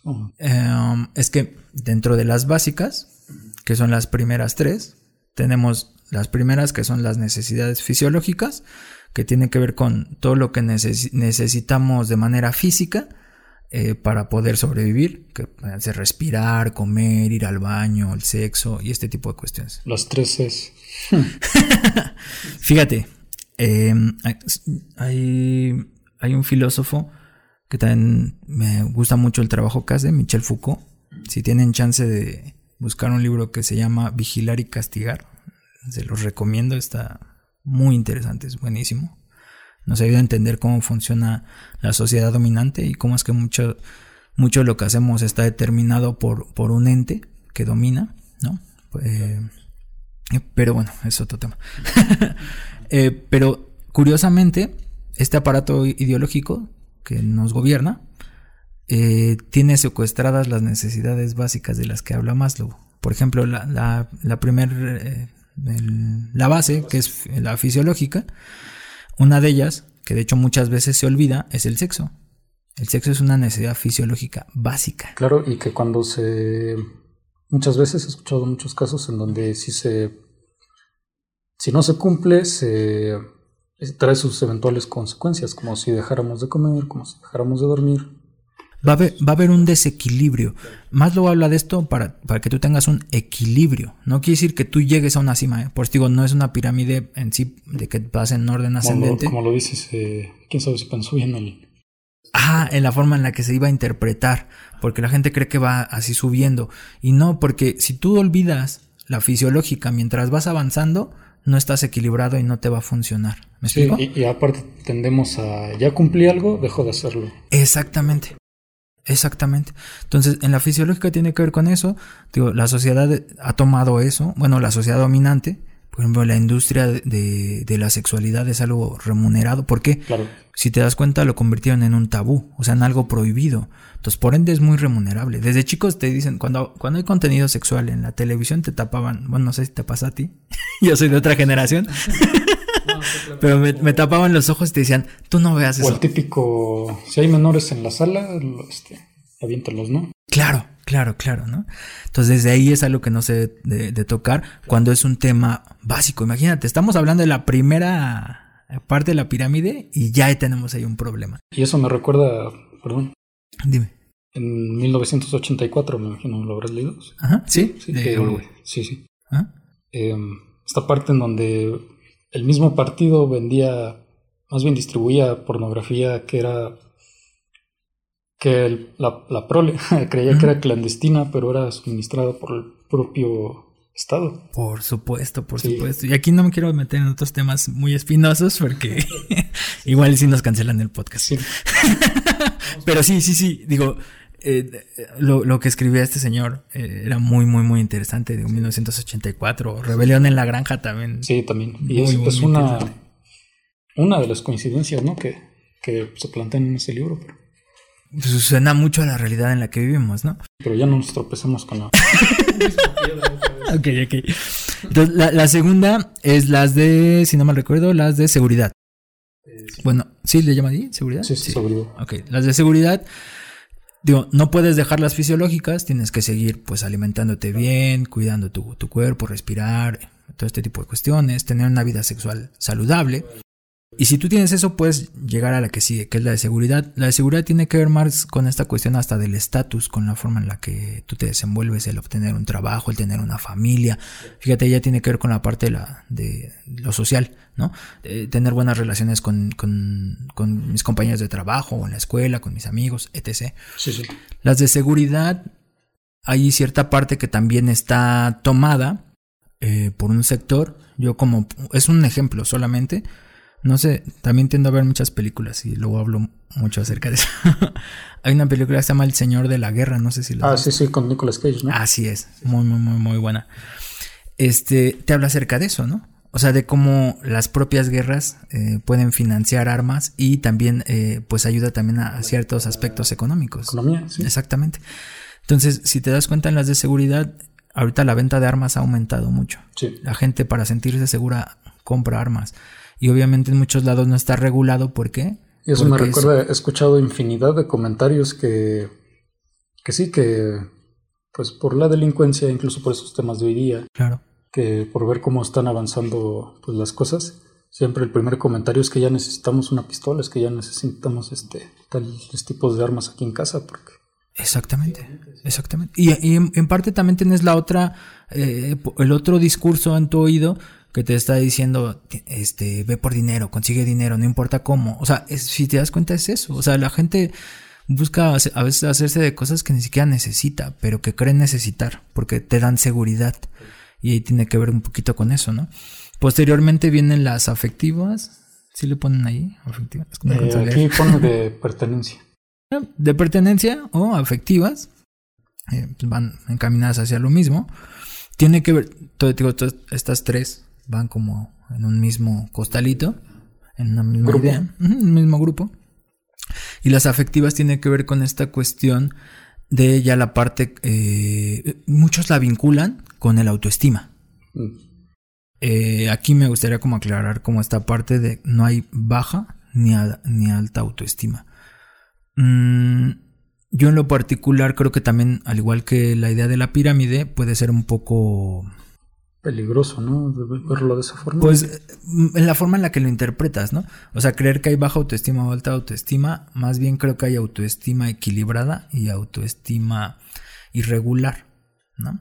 Entonces, cuando tú tienes una autoestima irregular, puede ser alta o baja, pero sigue siendo igual de peligrosa. Ajá, claro, y precisamente, eh, bueno, he estado haciendo un trabajo, ¿no? De, que planteaban eso de la autoestima. Yo precisamente pensé, pues es que, ¿por qué bueno, medio lo interpreto así, ¿no? Que ¿por qué crees que tienes que tener una alta autoestima todo el tiempo, ¿no? O sea, es irónico porque precisamente esta exigencia de es que tengo que estar bien, eh, no, es lo que nos arrastra un poquito más para atrás, ¿no? Eh, que es, por eso te digo, a lo mejor yo, yo ahorita trato de cambiar como esas terminologías, ¿no? Porque a veces hay gente que confunde esa alta autoestima con que decir, bueno, si la baja es mala, entonces alta autoestima, estoy bien. Pero puede ser que no. O sea, a veces la autoestima eh, alta puede ser una autoestima inflada y de repente tú estás en la cuestión de decir, yo estoy bien, todos los demás están mal. O sea, tú me podrás decir, decir, pero yo sé lo que yo hago y eso no me importa. Eso no necesariamente es bueno porque ya no te permites la crítica, ya no te permites el mejorar porque ¿cómo puedes mejorar algo que ya es inmejorable? ¿No? O sea, tú crees que está bien, entonces ya no lo puedes mejorar. Sí, sí, sí. Entonces, yo creo que es buscar un, un autoestima equilibrado, ¿no? O sea, buscar un punto medio. Ahí entran aspectos como asertividad, empatía, que son habilidades un poco complicadas de desarrollar. Sí. Eh, pero bueno, ahí, ¿de qué manera yo lo asocio con la sociedad dominante y todo esto? El uso de drogas. Fíjate que las drogas, y sobre todo creo que en la actualidad se ha incrementado bastante. Sí. Eh, las drogas, fíjate que hay, curiosamente hay un discurso muy igual, raro, complejo con respecto a esto. Ajá, no muy debatido. Los que te dicen que no, te dicen es que las drogas son malas. Pero cualquier persona que haya probado una droga te va a decir estás loco. las drogas. El verde es vida. y fíjate, no solamente, ojo, escuchas, no solamente estoy hablando de las drogas ilegales. Dije drogas. Sí, cierto. Y cualquier tipo de droga te hace sentir bien.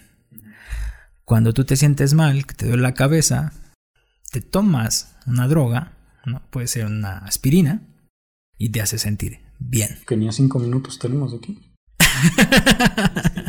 claro, claro, claro, claro. Entonces hay drogas, drogas eh, legales y hay drogas ilegales. Hay gente que es adicta a un montón de cosas, puede ser adicta al trabajo, hay gente que es hasta adicta al trabajo, ¿no? Y hay otro podcast, aquí ya estamos haciendo también de adicciones, que... Ah, mira. Sí, que eso lo, tuve que hacer este solo, pero ¿qué más? Estaría bueno revisarlo, claro. Pero fíjate, ahí tiene que ver con eso. ¿Por qué? Eh, mucha gente, si, si alguno de los escuchas ha, estado en contacto con, alguna persona que es adicta a algo eh, y tienen chance de escuchar como el por qué, o, gente que está en rehabilitación, por qué lo hace, la mayoría te va a hablar de, de cosas relacionadas con afecto. Y precisamente ahorita abriendo un paréntesis también en eso, que tomaremos en un un ratito más. Eh, lo que te dije, por ejemplo, una depresión. Eh, yo tuve adicción a los videojuegos, eso lo comenté en la, en la, pues en ese otro podcast. Adicción a los videojuegos, perfectamente. Hay gente que se hace adicta al agua. Claro. Sí, sí, sí. sí, al deporte, ¿no?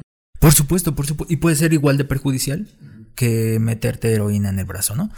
O sea, digo, aquí tiene que ver con buscar un, equilibrio en, cualquier cosa que tú hagas, tratar de buscar un equilibrio. Pero digo, tiene que ver con las cuestiones afectivas y mucha gente al no lograrlo, no, poder empatarlo, pues busca a través de algo, ya sea el alcohol, ya sea alguna, algún tipo de droga.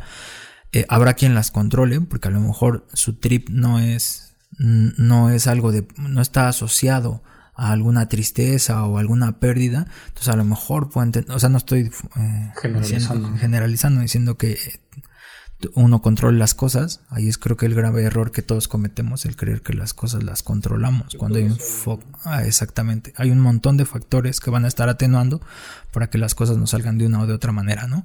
No es, no es, no es 100% nuestras decisiones, ni que nos, nada más nos afecte a, nosotros. Puedo dejarlo si quiero. Claro, pero estas tres son importantes. yo lo asocio en los cursos, les platicaba mucho que yo en una forma de tratar de llevarlo como al lenguaje común y corriente que tenemos, les decía que era el equivalente a la frase que, que dicen que hay tres cosas que tenemos que tener en la vida para ser felices, que es salud, dinero y amor. Entonces va relacionado con eso, fisiológicas, salud, eh, de seguridad, dinero y afectivas, ¿no? amor. Exactamente, ¿no? Exactamente, sentir que perteneces a algo a alguien. Entonces, cuando tú no tienes esa posibilidad, pues recurres a otras cosas para tratar de sentir ese equivalente, ¿no? Sí, rellenar el hueco. Exactamente, exactamente. Entonces, ya, ya, que, ya que tú tienes esto, que tú tienes lo básico, salud, dinero y amor, será como tendrás tiempo para hacer otras cosas. Y fíjate que si yo lo empato mucho con, lo que les platicaba acerca de, mi forma personal, cuando, cuando yo no tenía esta posibilidad de tener estas tres, pues no puedes ver un poquito a, a lo que sigue. Exactamente. ¿Por qué? Porque siempre vas a estar preocupado por otras cosas que no sean esas. O sea, no, te puede, no, no, puedes pensar, por ejemplo, la siguiente, ¿cómo lo marcan? ¿Cómo? Eh, como autoactualización. Ah, no, pues las necesidades de... ¿Reconocimiento? No. Ah, no, lo que pasa es que acá pone necesidades de pertenencia y ahora sí seguían las de estima. Ah, ok. Acá pone autoactualización. Ah, ok, sí, esa me gusta, o sea, el, el término de autoactualización, pero antes de esa, porque la de autoactualización ya es la, la cumbre, ¿no? Ajá. Ajá, la, previa es... Eh, de estima. De estima, o también le conocen como de reconocimiento. Ah, claro. Em, eh, o mm, de pues, autoestima, sí, de reconocimiento. A, mí me gusta llamarla reconocimiento porque creo que, pues en la palabra lo dice, ¿no? Reconocer, que es, para mí lo interpreto como reencontrarte contigo mismo, o sea, reconocer, vuelvo a conocer. Redescubrimiento. Exactamente. Entonces, cuando tú llegas a este punto, o sea, cuando tú ya tienes salud, dinero y amor, o sea, tienes lo básico, o sea, tienes comida en el plato, tienes cierta estabilidad, por lo menos tienes un techo y tienes gente que te quiere, ¿no? Compañía, exactamente. Tienes lo básico, lo mínimo. Ya cada quien dependerá, depende de las ambiciones que tengamos o la idea que nos hayan generado, es como nos sentiremos satisfechos o no. Pero creo que si tú te, eres consciente y lo piensas y tienes lo, mínimo, vas a poder llegar a este siguiente punto, que es reencontrarte contigo, que es alguien que no, no te habían hablado de ti por mucho tiempo, solamente te dicen a dónde tienes que llegar, pero no te hablan de ti. O por lo menos será mucho más fácil, ¿no? Sí, va a ser mucho más fácil porque ya no te preocupa lo que, lo que crees que te preocupa todos los días, ¿no? Entonces, si te das cuenta, nosotros no he revisado los datos actuales de, del INEGI, pero hace algunos años, yo creo que como unos ocho, creo que es la última vez que lo revisé, decía que México vivía el 51% de la población en pobreza. O sea, más de la ah, mitad. De hecho, hablé de eso de, ¿Ah, las coincidencias, ¿no? Medio por encimita, ¿no? Pero había que, como no, iba a subir, ¿no? Y no, ahorita ya va, creo que por arriba del 70%. O sea, está, ah, ok. O sea, está este. Y digo, las cifras oficiales, ¿no? Claro, imagínate, cuando yo la revisé el 51 decía, esto está maquillado porque veo mucha gente. Sí, no me sorprende que estén ahora en este, en este nivel. Entonces, imagínate, tienes un, del total del país, tienes el 71%, 70%, pongámoslo, siendo optimistas.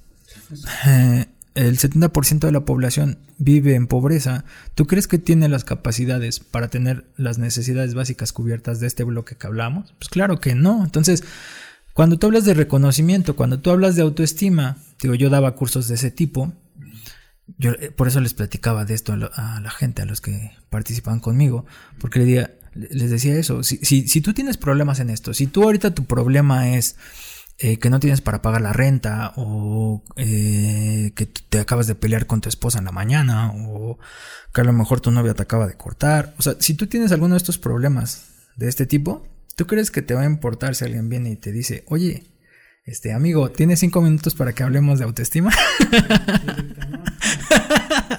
claro que no, te van a cerrar la puerta.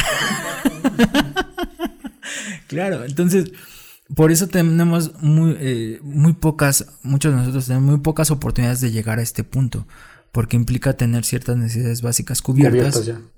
Exactamente. Entonces ya cuando tienes eso, ya no quiere decir que no se pueda, ¿eh? ¿Requiere más trabajo? Sí, sí, sí, pero ah, yo creo que ahí es donde, donde nosotros como sociedad tenemos que ayudar también como agentes de cambio y ayudar a la gente que, que tú crees que, que, que, tengas la posibilidad, en la medida de lo posible, ¿no? No, no siempre se puede. Pero tiene que ver con esto, tiene que ver con cosas tan sencillas como a lo mejor, bueno, sobre todo, regresando a que no sé si nos, escuchan en otros lados, pero aquí en México se tiene mucho la costumbre de poner apodos cuando vas a la escuela. Y desde ahí ya es un... Hay gente que vive muy afectada con respecto a eso, ¿no? Entonces imagínate, cuando te hablan de reconocimiento, eh, tú ya te reconoces como una persona fea, este, chaparra o alta o como sea, ¿no? O sea, tú tienes una idea de ti que es muy diferente a lo mejor a la que realmente es. Y, que, tan, y que encima se imponen. Sí, sí. Nosotros no, se nos habría ni ocurrido, ¿no? Por supuesto, por eso este, este, punto del que habla Maslow, el, yo lo, sí me gusta llamarlo reconocimiento, que está muy vinculado a la autoestima, porque es eso, volver a encontrarte contigo mismo. Ya tienes tiempo para, para ver y preguntarte, bueno, y realmente eh, si soy tan feo como dicen, ¿no? o realmente no, no, tengo habilidades para esto, pero tiene que ver con un punto eh, de, eso, de, de, ruptura. Yo creo que es como romper otra vez ese caparazón que te han hecho. Digo, cuando naces es el primero, pero inmediatamente te empiezan a llenar de costras de lo que debes de hacer, lo que debes, y constantemente, ¿eh? O sea, y, vas en la escuela y, ah, muy bien, y sacaste 8, ah, pues tienes que ir por el 10, y, ah, ya acabaste la escuela, y ahora, y ahora, ¿qué vas a dedicarte a trabajar? Y ahora, ¿y cuándo te vas a casar? ¿Y cuándo los hijos? O sea, constantemente te están bombardeando de lo que tú debes de hacer y llenándote de ese cascarón que te dice, esto es lo que tienes que ser, y te meten en un huevo otra vez, ¿no? Entonces, tienes que llegar a este punto de reconocimiento en el que tú digas, a ver, otra vez vamos a romper ese cascarón, y ok, vamos a hacer un análisis. Todo esto de lo que me dicen que debo de ser, realmente me gusta, realmente no me gusta. Y aquí vienen preguntas existenciales. ¿Qué es la felicidad? ¿Quién soy yo? Estas, estas preguntas que parecen muy básicas o muy sencillas, pero a la vez son muy profundas pues, a la fecha ni siquiera hay teoría que, nos dé respuesta, a eso. Claro, claro, claro. Pero eso tampoco tiene que desanimarnos. Creo que es algo interesante. El estar constantemente en la búsqueda de eso, por lo menos nos da ocupación. sí, evitar ese resignarnos a, bueno, pues ya no, no lo entiendo, lo dejo. Claro. Entonces, fíjate, hay, en esa parte en la que podemos hablar, si conocemos este tipo, este, dar a conocer este tipo de temas, creo que nos puede dar mucho a la gente que estamos en ese punto de, lo que parte esta pregunta que me hacías, ¿no? ¿Por qué dejamos de hacer cosas que nos gustan? En parte creo que es esto. O sea, hay una sociedad que constantemente nos bombardea y a la par tenemos necesidades que tenemos que cumplir y a veces no tenemos tiempo. Eh, sé que no me están viendo, pero estoy poniendo comillas con los dedos eh, no tenemos tiempo, pero también nosotros, aquí va a entrar la parte del psicólogo. ¿eh? Eh, nosotros nos programamos para eso, hablando de videojuegos. nos programamos. porque programación tiene que ver con lenguaje, ¿no? Entonces, y el lenguaje que utilizamos va formando esos programas. Entonces, cuando tú dices yo no tengo tiempo, realmente no tienes tiempo. Tú lo estás diciendo, no tengo tiempo. Sí. Eh, no, no quiero decir con esto que, si yo digo, voy a tener tiempo, voy a tener tiempo, de repente el, día va a tener más horas, sino más bien aquí tendría que entrar en cabida decir, voy a hacerme más tiempo, eh, o voy a hacerme de tiempo para hacer esto, ¿no? O voy a cambiar mi organización del tiempo. Ah, es que ahí es donde entra la segunda fase, ¿no? O sea, cuando yo digo, me voy a hacer más tiempo, no quiere decir que, que voy a sacarlo de algún lugar, sino más bien voy a empezar a organizar eh, mis actividades a lo largo del día y ver qué actividades realmente sí son indispensables. Y vamos a notar que muchas, muchas, muchas cosas que nosotros hacemos, ahorita hay un tema muy como muy en boga que se llama procrastinar. No sé si lo has ah, escuchado. ¿Qué tiene que ver con esto? O sea, que son esta serie de actividades que nosotros hacemos que nos quitan mucho tiempo, como cuando dices, ah, ya me levanté, este, voy al baño, pero este, voy a ver tantito la te, te quedas viendo un ratito la tele, luego vas al baño, ya en lo que te prepares. Ya cuando te das cuenta, ya se te hizo tardísimo o dejaste de hacer algo, ¿no? O dices, bueno, ahora sí voy a empezar a trabajar en este proyecto que tengo muchas ganas de hacer. Pero dices, ah, no, antes este me voy a preparar una botanita o este, ah, déjame revisar tantito mi Facebook. claro. O ropa más cómoda ahorita que hace calor, cosas así, ¿no? Exactamente, exactamente. Pero empieza a buscar un montón de cosas que realmente te, te están robando te están robando ese tiempo que podrías estar utilizando para lo que a ti te apasiona, ¿no? Entonces, como les platicaba, yo daba cursos con respecto a estos temas y dije, bueno, ¿y qué estás haciendo tú? ¿No? Entonces fue cuando dije, bueno, voy a empezar a hacerlo. Y empecé a trabajar en, la forma en la que yo empezaba a hacer mis actividades del día a día. Y, y, empecé a darme cuenta que sí había mucho tiempo vacío que podía llenar ahora con actividades. Y de hecho ahorita me gusta mucho la forma en la que he empezado a llevar estas dinámicas porque ya uso listas o, cronograma. O, pues sí, no, no tan estricto como un cronograma porque a veces el tiempo, pues hay cosas que no puedes controlar, ¿no? Pero sí tener como por lo menos una esquela, un, un, calendario eh, de las cosas que quiero hacer y ya veo en qué parte del día las hago, ¿no? O una eh, estructura, ¿no? Exactamente. Compilado. Sí, sí, sí, por supuesto. Entonces ahorita me da más tiempo. Desde antes ya lo hacía con el, cuando estaba trabajando. O sea, por una parte trabajaba. A veces eh, tomaba mucho el transporte público, porque estaba en la Ciudad de México y allá es muy difícil andar en auto. Entonces, transporte público y lo ocupaba para, para dibujar, por ejemplo. Me iba dibujando en, el transporte público, o iba leyendo, a veces este, estaba aprendiendo hasta tejer y andaba haciendo mis tejidos y estas. Pero era eso, o sea, buscar... desarrollo, ¿no? Exactamente, buscar eh, eh, ciertos espacios o ciertos tiempos, ciertos huecos que, que, yo podía llenar con esas actividades que realmente me gustan y las haces y las disfrutas porque te apasiona. Y fíjate que todo eso va encaminado hacia el último punto. Eh, aquí en esta pirámide le llaman autoactualización. La, el enfoque anterior le llamaban la autorrealización pero creo que también era un concepto que, se prestaba como a la eh, mala interpretación. Porque la autorrealización la asociaban con la felicidad y la felicidad no es un no es un concepto que sea estacionario. O sea, otra cosa relativa, otra, otro concepto relativo. Es, es que, digo, en la forma de la pirámide, pues ya llegué, pues aquí ya me quedo, ¿no? O sea, ya llegué a la cúspide.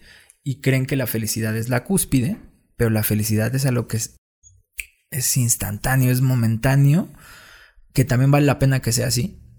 No, no he tomado drogas fuertes, no sé si sea como eso, pero a lo mejor se asemeja. Un ¿no? Porque eh, tiene que ver con estas cosas como cuando ganas algo, ¿no? Bueno, voy a empezar otra vez a divagar, disculpe. Eh, yo, yo soy del 84, entonces a mí me tocó la época de Michael Jordan. Y ahorita que está su serie de El último baile, ah.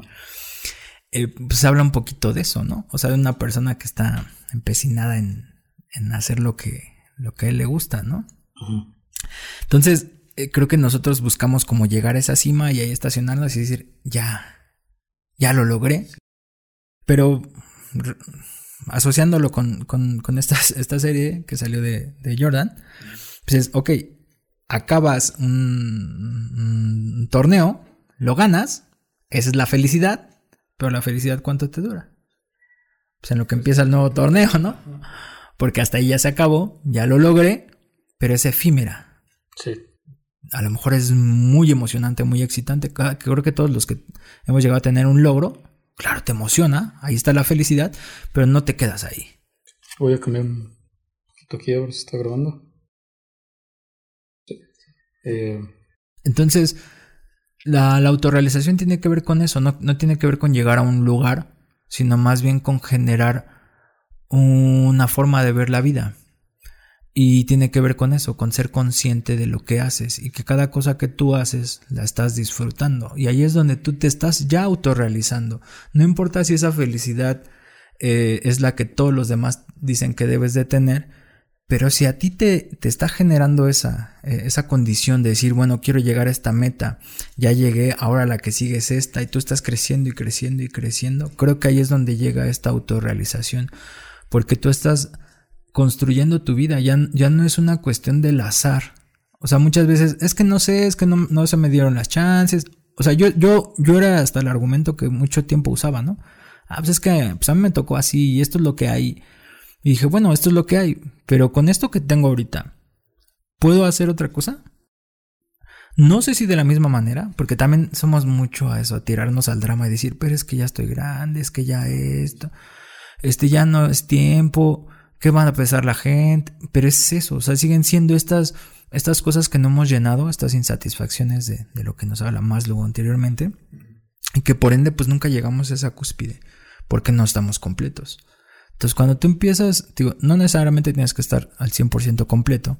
Yo creo que en gran medida, si parte de esto en algún punto te, llega te lleva a la conciencia, que para mí creo que es la parte primordial para que tú puedas trabajar con estos dos eh, necesidades de orden superior, ya, ya tienes mucha ventaja. El que tú seas consciente de lo que tú haces, de lo, de, de ahorita está este, trinando pájaros aquí.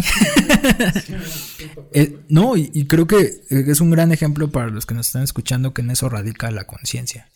En el que tú estás haciendo cosas que te gustan, como a lo mejor grabar este podcast, eh, pero a la vez sigues siendo consciente de lo que está a tu alrededor. Y eso te hace como tener pies en el suelo, ¿sabes? O sea, como decir, qué padre es vivir, qué padre es, eh, o sea, esto que estoy haciendo, esto que me gusta, pero no me enajeno.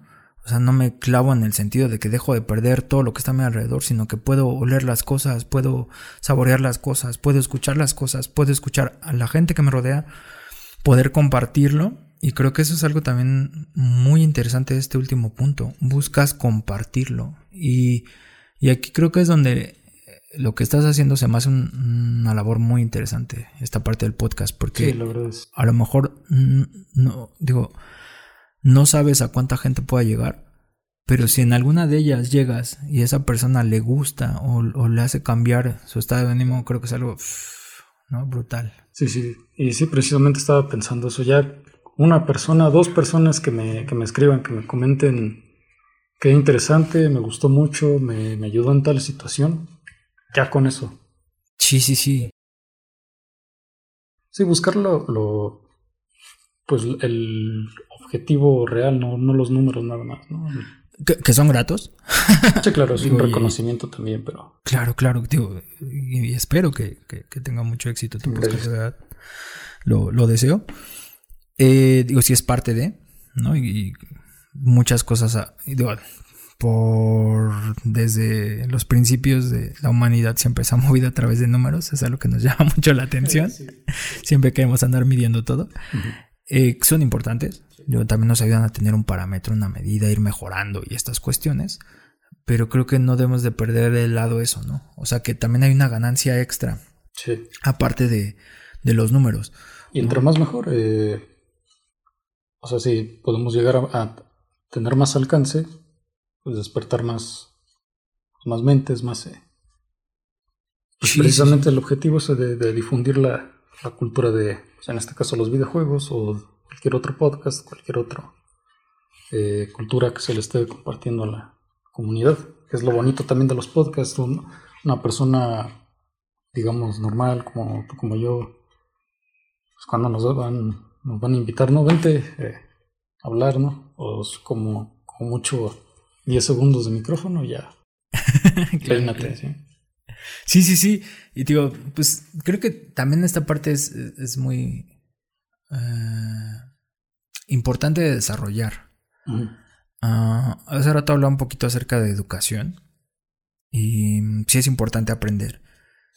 Pero hace unos años empecé a leer algunos koans y ondas así como de filosofía japonesa. Mm. Eh, que me empezó a llamar la atención eh, desde que empezaba a dar cursos. Y, los japoneses tienen mucho que ver con muchas ondas de calidad y estas ondas. Y en gran parte tienen que ver con una filosofía, ¿no? en la forma en la que se mueven, pero ellos lo llevan a su vida cotidiana. Y eso es lo que me llama mucho la atención. Y mm, los Kwans siempre son como estos, estos monjes que tratan como de llegar a la iluminación, ¿no? Eh, pero hay una dualidad. Hay como digo en todo, hay dualidades. Sí. Ahí no es la excepción. Entonces hay un maestro y un aprendiz. Eh, pero es curioso, o sea, el, maestro comparte su conocimiento para con el aprendiz, porque el aprendiz en algún punto se va a volver maestro, ¿no? Entonces creo que, digo, a lo mejor esto es como algo que, que soy muy clavado en esta idea, ¿no? Pero creo que cuando, cuando uno aprende algo, también debes de tomar la responsabilidad de tener la capacidad de compartirlo, ¿no? Porque alguien tuvo el, chance de, de, enseñarte, entonces, ¿por qué no responder con la misma moneda y decir, bueno, me voy a dar la tarea también de compartir lo que, lo que yo aprendí, ¿no? Y eso creo que nos ayuda a ir como evolucionando, ir, ir creciendo, algo que he notado yo en el ámbito laboral es que muchas veces somos, en gran parte, creo que es mi segunda hipótesis del por qué dejamos de hacer cosas. Una es la que decíamos, de, de, mm, de que hay una sociedad que, que, genera una estructura en particular y que te dice cómo, lo que debes de hacer y si tú no entras dentro de eso te sientes raro y prefieres como, como meterte en esa, eh, en esa sintonía y dejas de hacer lo que realmente te apasiona. Y sin, hasta sin darnos cuenta, ¿no? Sí, claro, sí, sí, sí, está ahí. Eh, pues como un fantasma que nos persigue, ¿no? Y la otra creo que es la naturaleza del ser humano. El ser humano, creo que si algo le ha costado a la inteligencia artificial es replicar las emociones, porque es algo que está en constante movimiento, y el ser humano pues tiene esa condición. Para algunos es una debilidad, para todos creo que es como una bendición o algo extraordinario que nos toca. Eh, pero es un tema que también es muy complejo, que se está trabajando en él, pero que es un tema de verdad muy difícil, ¿no? Sí.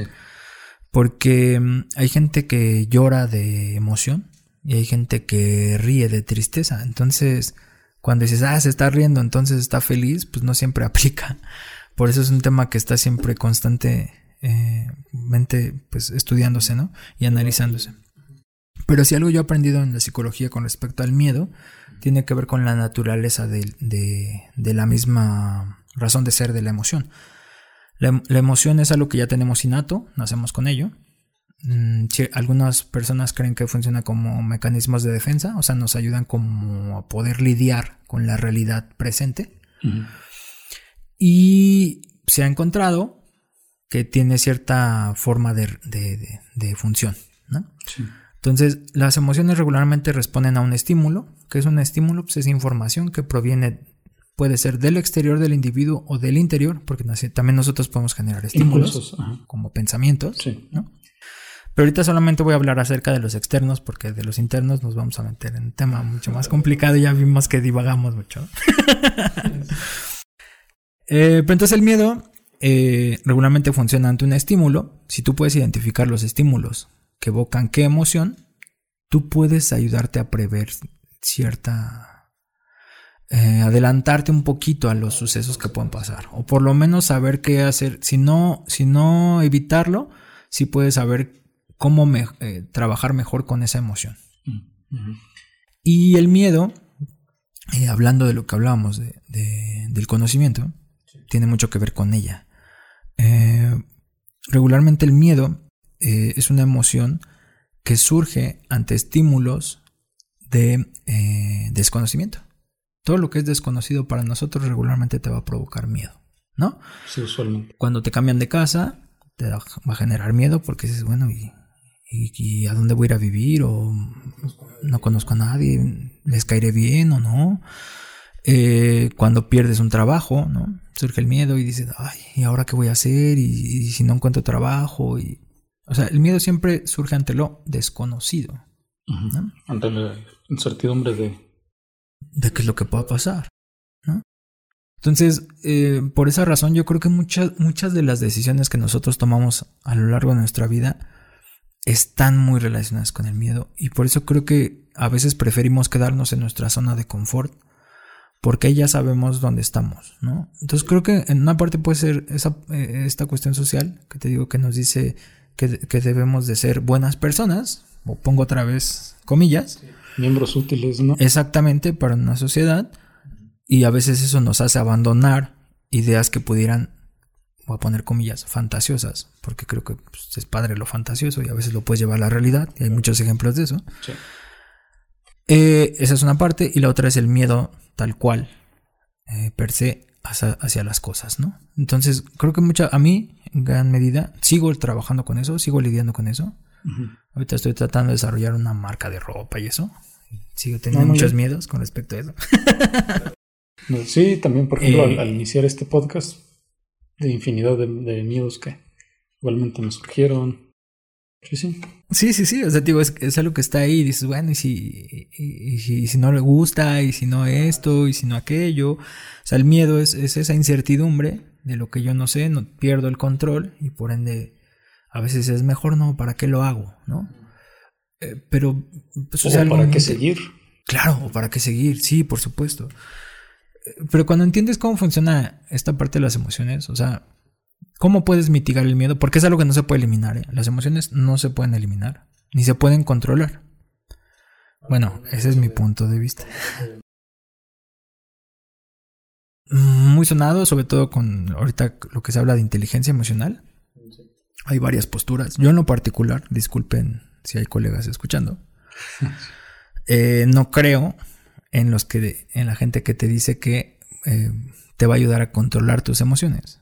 Porque no puedes controlar algo que es innato y que de hecho es vital. Es como si dijeras, bueno, voy a dejar de respirar ahorita.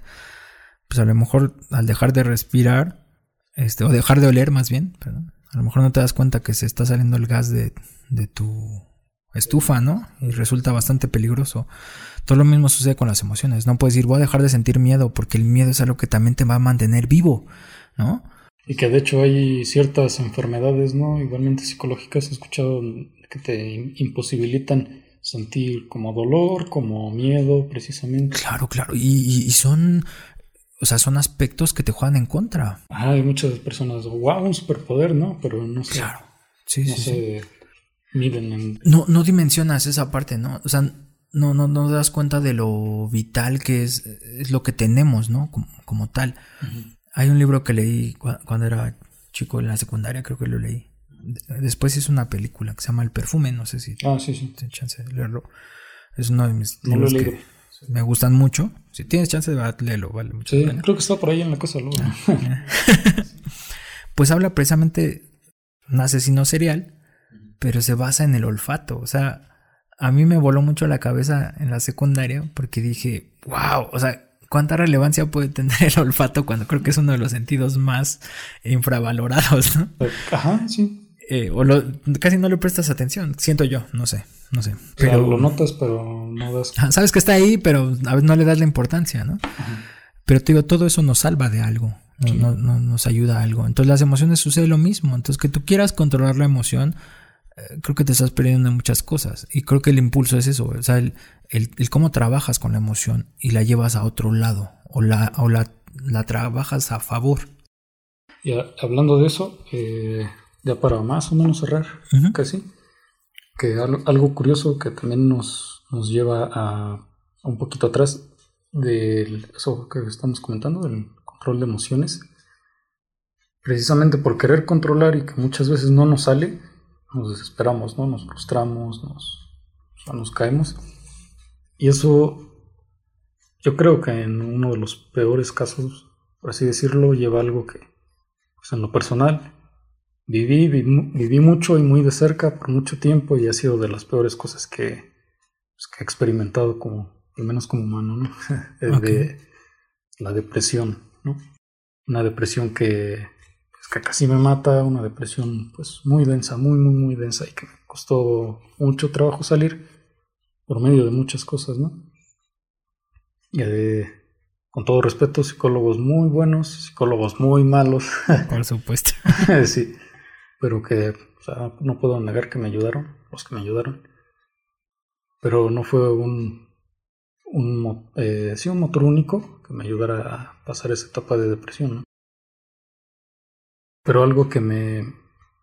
que de lo que me di cuenta y que me hace ruido hoy día es que tú.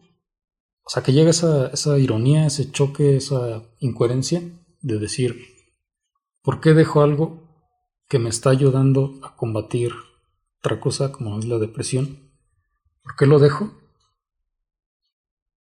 A causa de lo que combate, o sea, no sé si me explico. Por ejemplo, yo eh, juego, jugué, o sea, juego videojuegos, pero por mucho tiempo los jugué para pues, combatir precisamente esa depresión, que hay también estudios sobre eso, los videojuegos eh, eh, en contra de la depresión. Y efectivamente me ayudaron muchísimo, pero la depresión me orilló a dejarlos. Y es algo que me confunde hoy todavía, porque digo, si me, si me ayudaban a dejar la depresión, ¿por qué la depresión hizo que los dejara? Que los hiciera a un lado, porque pues, uno de los síntomas, digamos, o más bien creo que de las consecuencias, ¿no? De la depresión es, eh, pues dejamos todo, o sea, ya no, no, me llama la atención ni para comer, ni para dormir, ni para, este, para efectivamente hacer lo que me gusta, ni para salir, etcétera, etcétera. Y pues es una de las causas que me explicaba un poquito más. Pero, o sea, hecha la, la explicación, pues llegaba la, la otra duda. Entonces, pues si me, si me estaba ayudando, ¿por qué, por qué lo dejo? ¿no? Claro, fíjate, ok, ok, sí, muy interesante, muy interesante. Tiene que ver con lo que ahorita hablábamos, ¿no? El miedo no sirve para, para trabajar contra lo desconocido, pero ya que conoces eso que es desconocido, pues mitigas el miedo. Entonces dejas de tenerle miedo a eso que creías tenerle miedo. Sí. Entonces la depresión, pues creo que tiene un poco que ver con este, con esta dinámica. Tú, tú ahorita lo comentaste, no sé si lo notaste, pero creo que parece que te diste la respuesta tú solo. Jugaste videojuegos Sí, para combatir la depresión. sí, Entonces, cuando empiezas a ganarle a la depresión, ya no necesitas tanto lo que utilizabas para... claro. Sí. O sea, creo que tiene sentido, ¿no? Dices, ah, voy a hacer esto para combatir esto. Entonces, conforme voy ganando terreno, pues creo que cada vez necesito menos. Y es verdad, y, ¿No? y, y sí, y eventualmente pues llega la recaída, ¿no? Y, y uno este pues ya o no sabe recuperarlo, o si lo recupera bien, pero Y yo, yo creo que ya, ya, ya va a ser una nueva... ah, Hablando de las nuevas realidades que estamos viviendo actualmente después de, de esto, ¿no? pero otro tema también. Sí, sí, sí. Fíjate que llegué a escuchar. No, ahorita ya no soy tan ferviente de ver la televisión y muchas cosas porque luego me estresan. Creo, creo que nadie todavía. Alguien que escucha Sí. supuestamente iba a matar al radio y Y míranos. mira, sí, sí, sí, sí. Y así ha sido ca- ca- cada, tecnología nueva, ¿no? Ah, sí, sí. Pero eh, de repente, a veces la pongo, ¿eh? A veces en la mañana la pongo para, para escuchar algo, para no sentirme solo. Eh, y, y- y a veces alguna de las preguntas es, era, ¿cuándo vamos a regresar a, a la normalidad o a, o a la realidad, no? Y surgió esta cuestión de, de la nueva realidad. Pues creo que eso no debería darnos miedo. Constantemente estamos viviendo una nueva realidad tras una nueva realidad. Eh, nin- ningún día que pasa somos el mismo, la misma persona que el día anterior. O sea, siempre estamos eh, evolucionando. La autoactualización que estábamos. Ajá. Claro, claro, claro. Entonces, yo, yo creo que, fíjate que se me hace interesante eh, ahorita lo que me platicas y conocerte un poquito más a través de, de esto del podcast. Ujú. Y te agradezco mucho, de verdad, la invitación. También, igualmente. Eh, ahorita lo comentabas, y y creo que esto es parte de la evolución de eso, ¿no? O sea, pasaste de depresión, mm, trabajar con videojuegos, sentirte a gusto en esa, en esa zona, Sí, sí. y, a la- y ¿quién, quién dice que a lo mejor no esto te llevó a, o esa situación te llevó a esto, que es la evolución, ¿no? O sea, el podcast y ver los videojuegos ya de otra forma, ya no, ya no es a lo mejor tu, tu paliativo para trabajar con ello, ya no es tu medicamento, sino ya es tu nueva forma de entrar en contacto con, con los videojuegos y, y es una relación completamente nueva, ¿no? Sí. Y creo que no debemos de tenerle miedo a estas nuevas transiciones, que creo que son normales, porque las emociones ya lo dijimos, es a lo desconocido. ¿Qué debemos de hacer contra lo desconocido? Empezar a investigar. O sea, conocer. En la medida de que tú tengas más información referente a lo que es eh, lo que te estás enfrentando, creo que empiezas a disipar esos miedos. O aunque estén ahí, sabes que van a estar ahí, pero sabes que vas a poder trabajar con ellos. Fíjate, yo, yo lo he platicado, cuando yo daba cursos, cada que daba un curso, daba el mismo tema muchas de las veces, pero siempre me daba nervios. Siempre estaba nervioso. Sí. Y, y yo, yo siempre lo veía como una cuestión de, ah, esto va a estar bien. Y, y hasta aquí, mira, co- como lo tomas, eh, eh, no te lo he dicho, pero eres el primer invitado también. Ah, gracias. Sí, sí, no, no había tenido otro en el canal. Y sí, decían, no manches, este. Igualmente he estado dudando hasta de mis capacidades, no sé, podré, o sea, más o menos me administro solo, ¿no? Ajá. Pero podré tener la capacidad de, pues, manejar más o menos el programa, de este. pues sí, precisamente eso, ¿no? De formular bien las preguntas. Porque algo que no me gusta es, pues, los guiones y lo planeado, ¿no? Claro. también algo un poquito más espontáneo. Y sí, efectivamente, el, pues, ese miedo de lo... Sí, sí, sí, pero, pero digo, tomarlo como eso, ¿no? Como un reto, yo, yo siento, ¿no? Y si lo tomas como eso, como un reto, en algún punto lo vas a superar y, y- y es, digo, me gusta mucho escuchar un poquito de todo y eh, ahorita el, el stand-up a veces me ha ayudado como a pasar el tiempo y reírme un rato de las cosas, ¿no? Y a veces eh, me gusta también escuchar algunos podcasts de, de, est- de estos personas, personajes también, porque a veces uno usa un personaje, Sí. es normal. Eh, yo ahorita estoy en mi personaje también. Pero ellos comentan mucho eso también. O sea, muchos de ellos tienen nervios antes de hacer algo que cuando tú los ves dices, wow, yo quisiera ser como él y cómo es que tiene esa seguridad, cómo se mueve para esto, cómo dice esto, cómo formula esto tan rápido. Pues eso ya es a partir de, habilidades que tú vas formando. Pero ellos empezaron igual que todos nosotros. O sea, que todas las personas tenemos una parte en la que tenemos incertidumbre y vas puliendo esas habilidades, ¿no? Entonces, pues sí me gustaría que, que como parte de, del mensaje, digo, agradeciendo tu invitación, pues compartir eso, ¿no?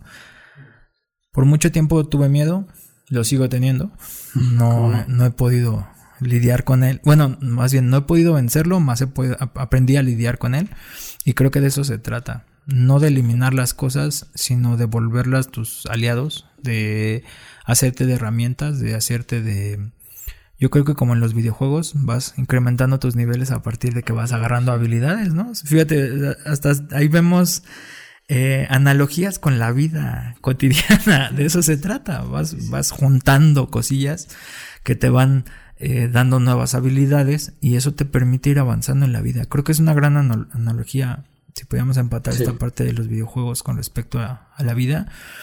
No tener miedo a las cosas, evitar los prejuicios dije evitar porque no se puede eliminar. Todos vamos generando prejuicios contra las cosas. Nos, ayuda también. O rechazarlos, ¿no? Exactamente. Pero a veces creo que es importante mirarlos desde otra perspectiva, movernos un poquito hacia otra dirección para verlo de otra manera y, realmente decir, bueno, ya lo vi de este lado, ya lo vi de este otro, ya lo vi de por allá, ya lo escuché, ya lo olí, ya lo probé. Ahora sí puedo decir no me gusta, ahora sí puedo decir sí, sí me gusta o esto me apasiona o no me apasiona, es para mí, no es para mí, se vale hacer cambios, se vale decir, bueno, esto me gustaba y ahora creo que esto me gusta más. He conocido mucha gente a lo largo de mi vida que, bueno, cuando daba cursos había gente que había estudiado otra carrera, ni siquiera había estudiado psicología y estaban dando cursos y era gente, wow, que decía, sorprendente y te podías platicar horas de temas que ellos conocían, pero porque les apasionaba y se interesaron de, otra vía. Y en base a la experiencia también. Así es, así es, así es. Entonces, creo que es algo importante. Eh, si dejamos de tener interés por algo, no lo ven como... O sea, mientras tengas, sigas teniendo intereses por cosas, no pasa nada. O sea, de repente regresar otra vez ese interés y a lo mejor era su momento. También tienes que irte nutriendo. Yo creo que si yo hubiera estudiado artes plásticas, a lo mejor no estaría haciendo lo que estoy haciendo ahorita. Y ahorita me siento muy cómodo. No sé si a lo mejor, ¿quién dice? A lo mejor sí estudio eso y ni siquiera me gusta, ¿no? Ni me apasiona. Eh, y, yo creo que no se trata de estacionarte en qué hubiera pasado, sino más bien de agradecer lo que uno tiene y, de, de más bien trabajar en, en, seguir obteniendo herramientas, ¿no? Eh, para mí esta, esta idea del hazlo por ti mismo, sí creo que siempre me va a acompañar porque me gusta mucho y me ha dado muchas satisfacciones. ¿no? Porque te, te, da muestra de eso, ¿no? Que no necesitas grandes presupuestos, que a veces no necesitas más que a lo mejor una lab y unos micrófonos y estoy haciendo un proyecto que me interesa, ¿no? En, mi caso, agarrar un bolígrafo o un lápiz y una hoja y, puedo dejar volar mis ideas y a lo mejor compartirla y a alguien le gusta o a alguien no, pero qué diablos. Había una frase que, que decía, puedes empezar desde donde estás, ¿no? Claro. Sí, sí, sí. No hay, no hay, no hay mejor momento. Y, yo creo que tiene mucho que ver con lo que hablábamos hace rato, ¿no? La conciencia. Cuando estás en el aquí y en el ahora, mm, para bien o para mal, las cosas que hagas las vas a disfrutar porque tú estás presente. A veces siempre estamos divagando en el pasado, en el futuro, en a dónde quiero estar, pero no disfrutas ni siquiera lo que estás haciendo en el momento, ¿no? Entonces, yo creo que se trata un poquito de eso, de ser un poquito más consciente de todo, de todo lo que está a tu alrededor. Y creo que más allá de, del calentamiento global o, del COVID o de las guerras, que eso siempre ha, existido, existirá y seguirá existiendo, creo que lo, difícil es, ser feliz. Y sé que eso escucha muy trillado, e, es lo más difícil, pero porque creo que estamos volteando hacia el lado equivocado. y como, oh, como, como decíamos, o sea, primero estamos viendo lo que viene de afuera, ¿no? Y antes o mucho antes de lo de lo que nosotros mismos podemos externar. Exactamente. Creo que es algo importante eh, empezar a ver hacia adentro, ¿no? Sí. Y cuando veas hacia adentro, creo que vas a tener por lo menos tu panorama y ya de ahí puedes empezar a ver hacia afuera y vas, vas a verlo con otra, con otros ojos, ¿no? Y no importa la edad que tengas. Yo creo que cualquier, cualquier momento es el, el adecuado, ¿no? Para empezar a hacerlo. Sí, pues como conclusión fue, pues nos pusimos muy, eh, muy serios, ¿no? Muy, muy eh, reflexivos. muy reflexivos, pero pues quedó muy bien, o sea, es un tema que da para pues, muchísimo más, ¿no? Pero ya es el podcast más largo que he hecho. Eh, y espero, o sea, quedó excelente, la verdad, de muchas felicidades por, por tu arte, por tu profesión, por todo lo que has hecho. La verdad, de, pues como te digo, hasta me, me impresioné. Digo, no manches, 10 años y yo lo voy a traer así un. Lo voy a estar hablando un mocoso aquí que venga a hablar en su podcast, ¿no? Que en su casa. Pero, como tú lo dices, quitarse los miedos. Y. Pues algo que yo quería decir nada más que. O sea, bueno, les recomiendo a que los escuchas que que lo sigan, que apoyen mucho su arte, porque yo lo, conocí cuando precisamente me metí mucho en esta corriente punk. Yo sí me considero más punk que, anarquista. Que, Porque, bueno, yo me dejo mucho llevar por las emociones, precisamente. Y, y por casualidades, por ese flujo que estábamos comentando, por esos rumbos que de repente tomamos, eh, pues yo necesitaba acá unas cosas de, la polería, ¿no? Está acá en la esquina. Y ahí eh, compartí un poquito de su, de su mercancía, unos este, pines, ¿no? Estampillas también. Es que mi mamá es mi fan, entonces. entonces, este, sí lo me dice, este, déjame cosas. Como, como todas las mamás. Sí, sí, sí. Sí, sí, ah, y en la introducción estaba hablando que precisamente mi mamá me, me recordó, ¿no? Dice, ah, pues este muchacho también estudió psicología, yo estaba también tu mamá me llegó a comentar, ¿no? Que, lo estudiaste y, ah, sí es cierto, y qué bueno, porque, digo, entre el arte y entre el tema, pues que, pues qué mejor, ¿no? Porque igualmente el canal, el programa está enfocado a, compartir esta cultura, sobre todo siempre, siempre a lo independiente. Entonces, eh, bueno, en la medida de lo posible, porque The Last of Us, pues triple A, ¿no? Y la claro. Sony, pero pues se nota que está hecho con cariño, ¿no? Entonces. No, no dudo que haya ahí gente apasionada todavía. Apasionada, claro, claro.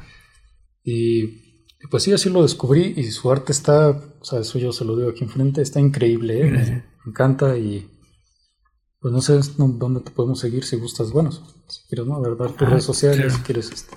este, sí, sí, sí, principalmente ahorita me estoy enfocando más a, un, viaje que tengo ahí con con mi ilustración. Mi ilustración personal la subo a, Instagram. Mi cuenta está como arroba s... No, arroba... Yo también me olvido de mis redes. también se me olvidan de aquí. Sí. creo, creo que es eh, arroba yels01. Es Y-E-L-S 01. De todos modos se la vamos a estar poniendo ahí en el de Semilla de videojuegos. le agradecería mucho. Y eh, el otro proyecto que tengo ahorita se llama Viejos Rufianes, donde hago eh, ilustraciones relacionadas con el tatuaje y estoy ahorita desarrollando una, marca pues, de, streetwear, así se llama, Viejos Rufianes, y ahí subo pues tanto los pins, stickers y gráfica. Mm, está, esa está más relacionada como, como a la onda del tatuaje. O de la música, este, estas ondas como punks y rockers que, a mí me gustan. Un poquito de todo. Y este, y ahí nos pueden eh, encontrar. Y este, en la de Señor Yelces es donde subo pues ya más como ilustraciones personales, pinturas y cosas que ahí eh, de repente hago. Y de verdad muy muy agradecido eh, con, esta invitación. al contrario. Eh, digo, más, allá de, los proyectos que tengo y eso, eh, pues me gusta mucho esta parte de compartir. La difusión, ¿no? Eh, sí, sí, sí. Digo, no solamente porque yo me dedique a eso, ¿no? Siempre me ha gustado. Y creo que es importante eso, mirar mirar a lo, sí, a lo independiente, a, la gente que estamos también haciendo eh, cosas que nos apasionan y, creo que todo, o sea, hasta las grandes marcas que ahorita seguimos, ahorita hablabas acerca de, este, hablamos de este videojuego, pues creo que empezó por gente entusiasta, ¿no? O sea, gente que, que decidió apostarle a eso y no necesariamente ya fueron grandes marcas por algo, ¿no? En algún tiempo todas las marcas que son ahora importantes empezaron siendo eso, como gente, gente emprendedora que quiso hacer lo que le gusta exactamente y se encontró gente en el camino que piensa de la misma manera, ¿no? Y fíjate, precisamente Gustavo Santolasha, perdón, eh, estaba comentando esto, me llegaron infinidad de propuestas para hacer soundtrack de videojuegos, pero nunca quise aceptar porque no encajaba con lo que yo traía en mente. Hasta que le llegó la propuesta de The Last of Us, dijo esto es lo que quiero.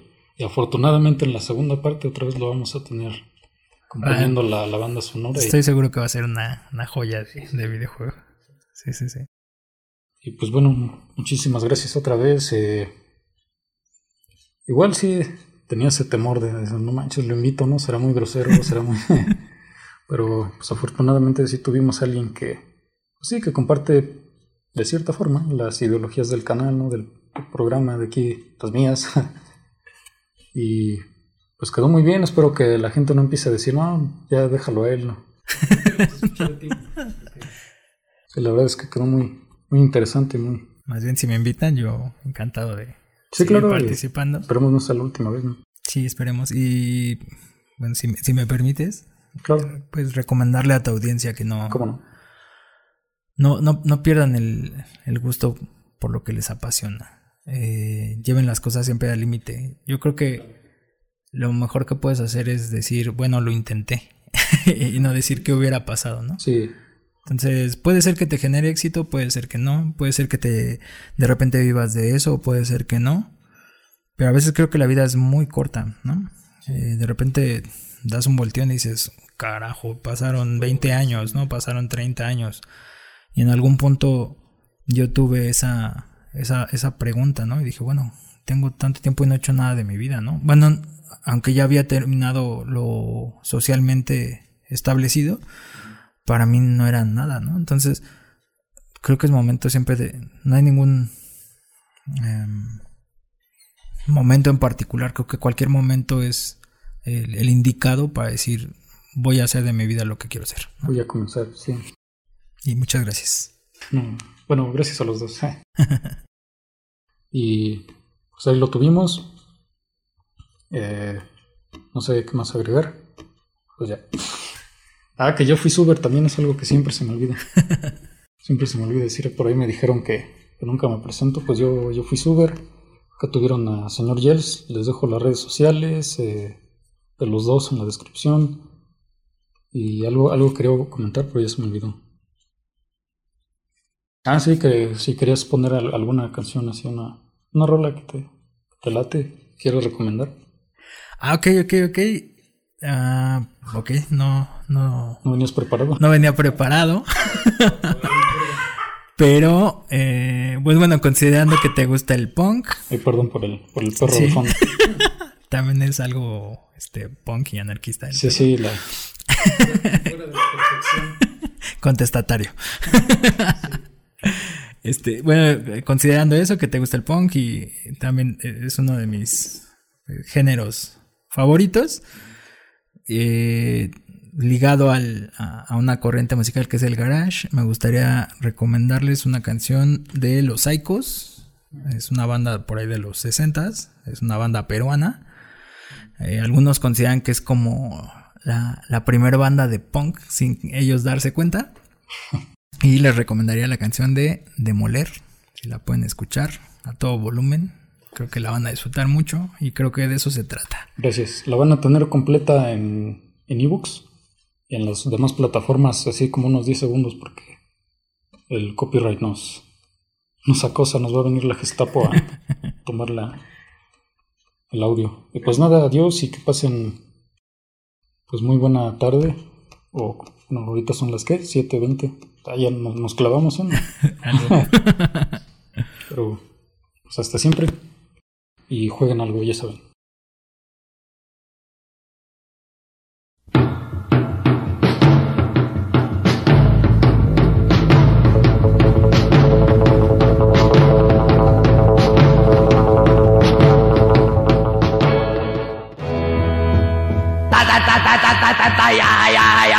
Echemos abajo la estación de tren, echemos abajo.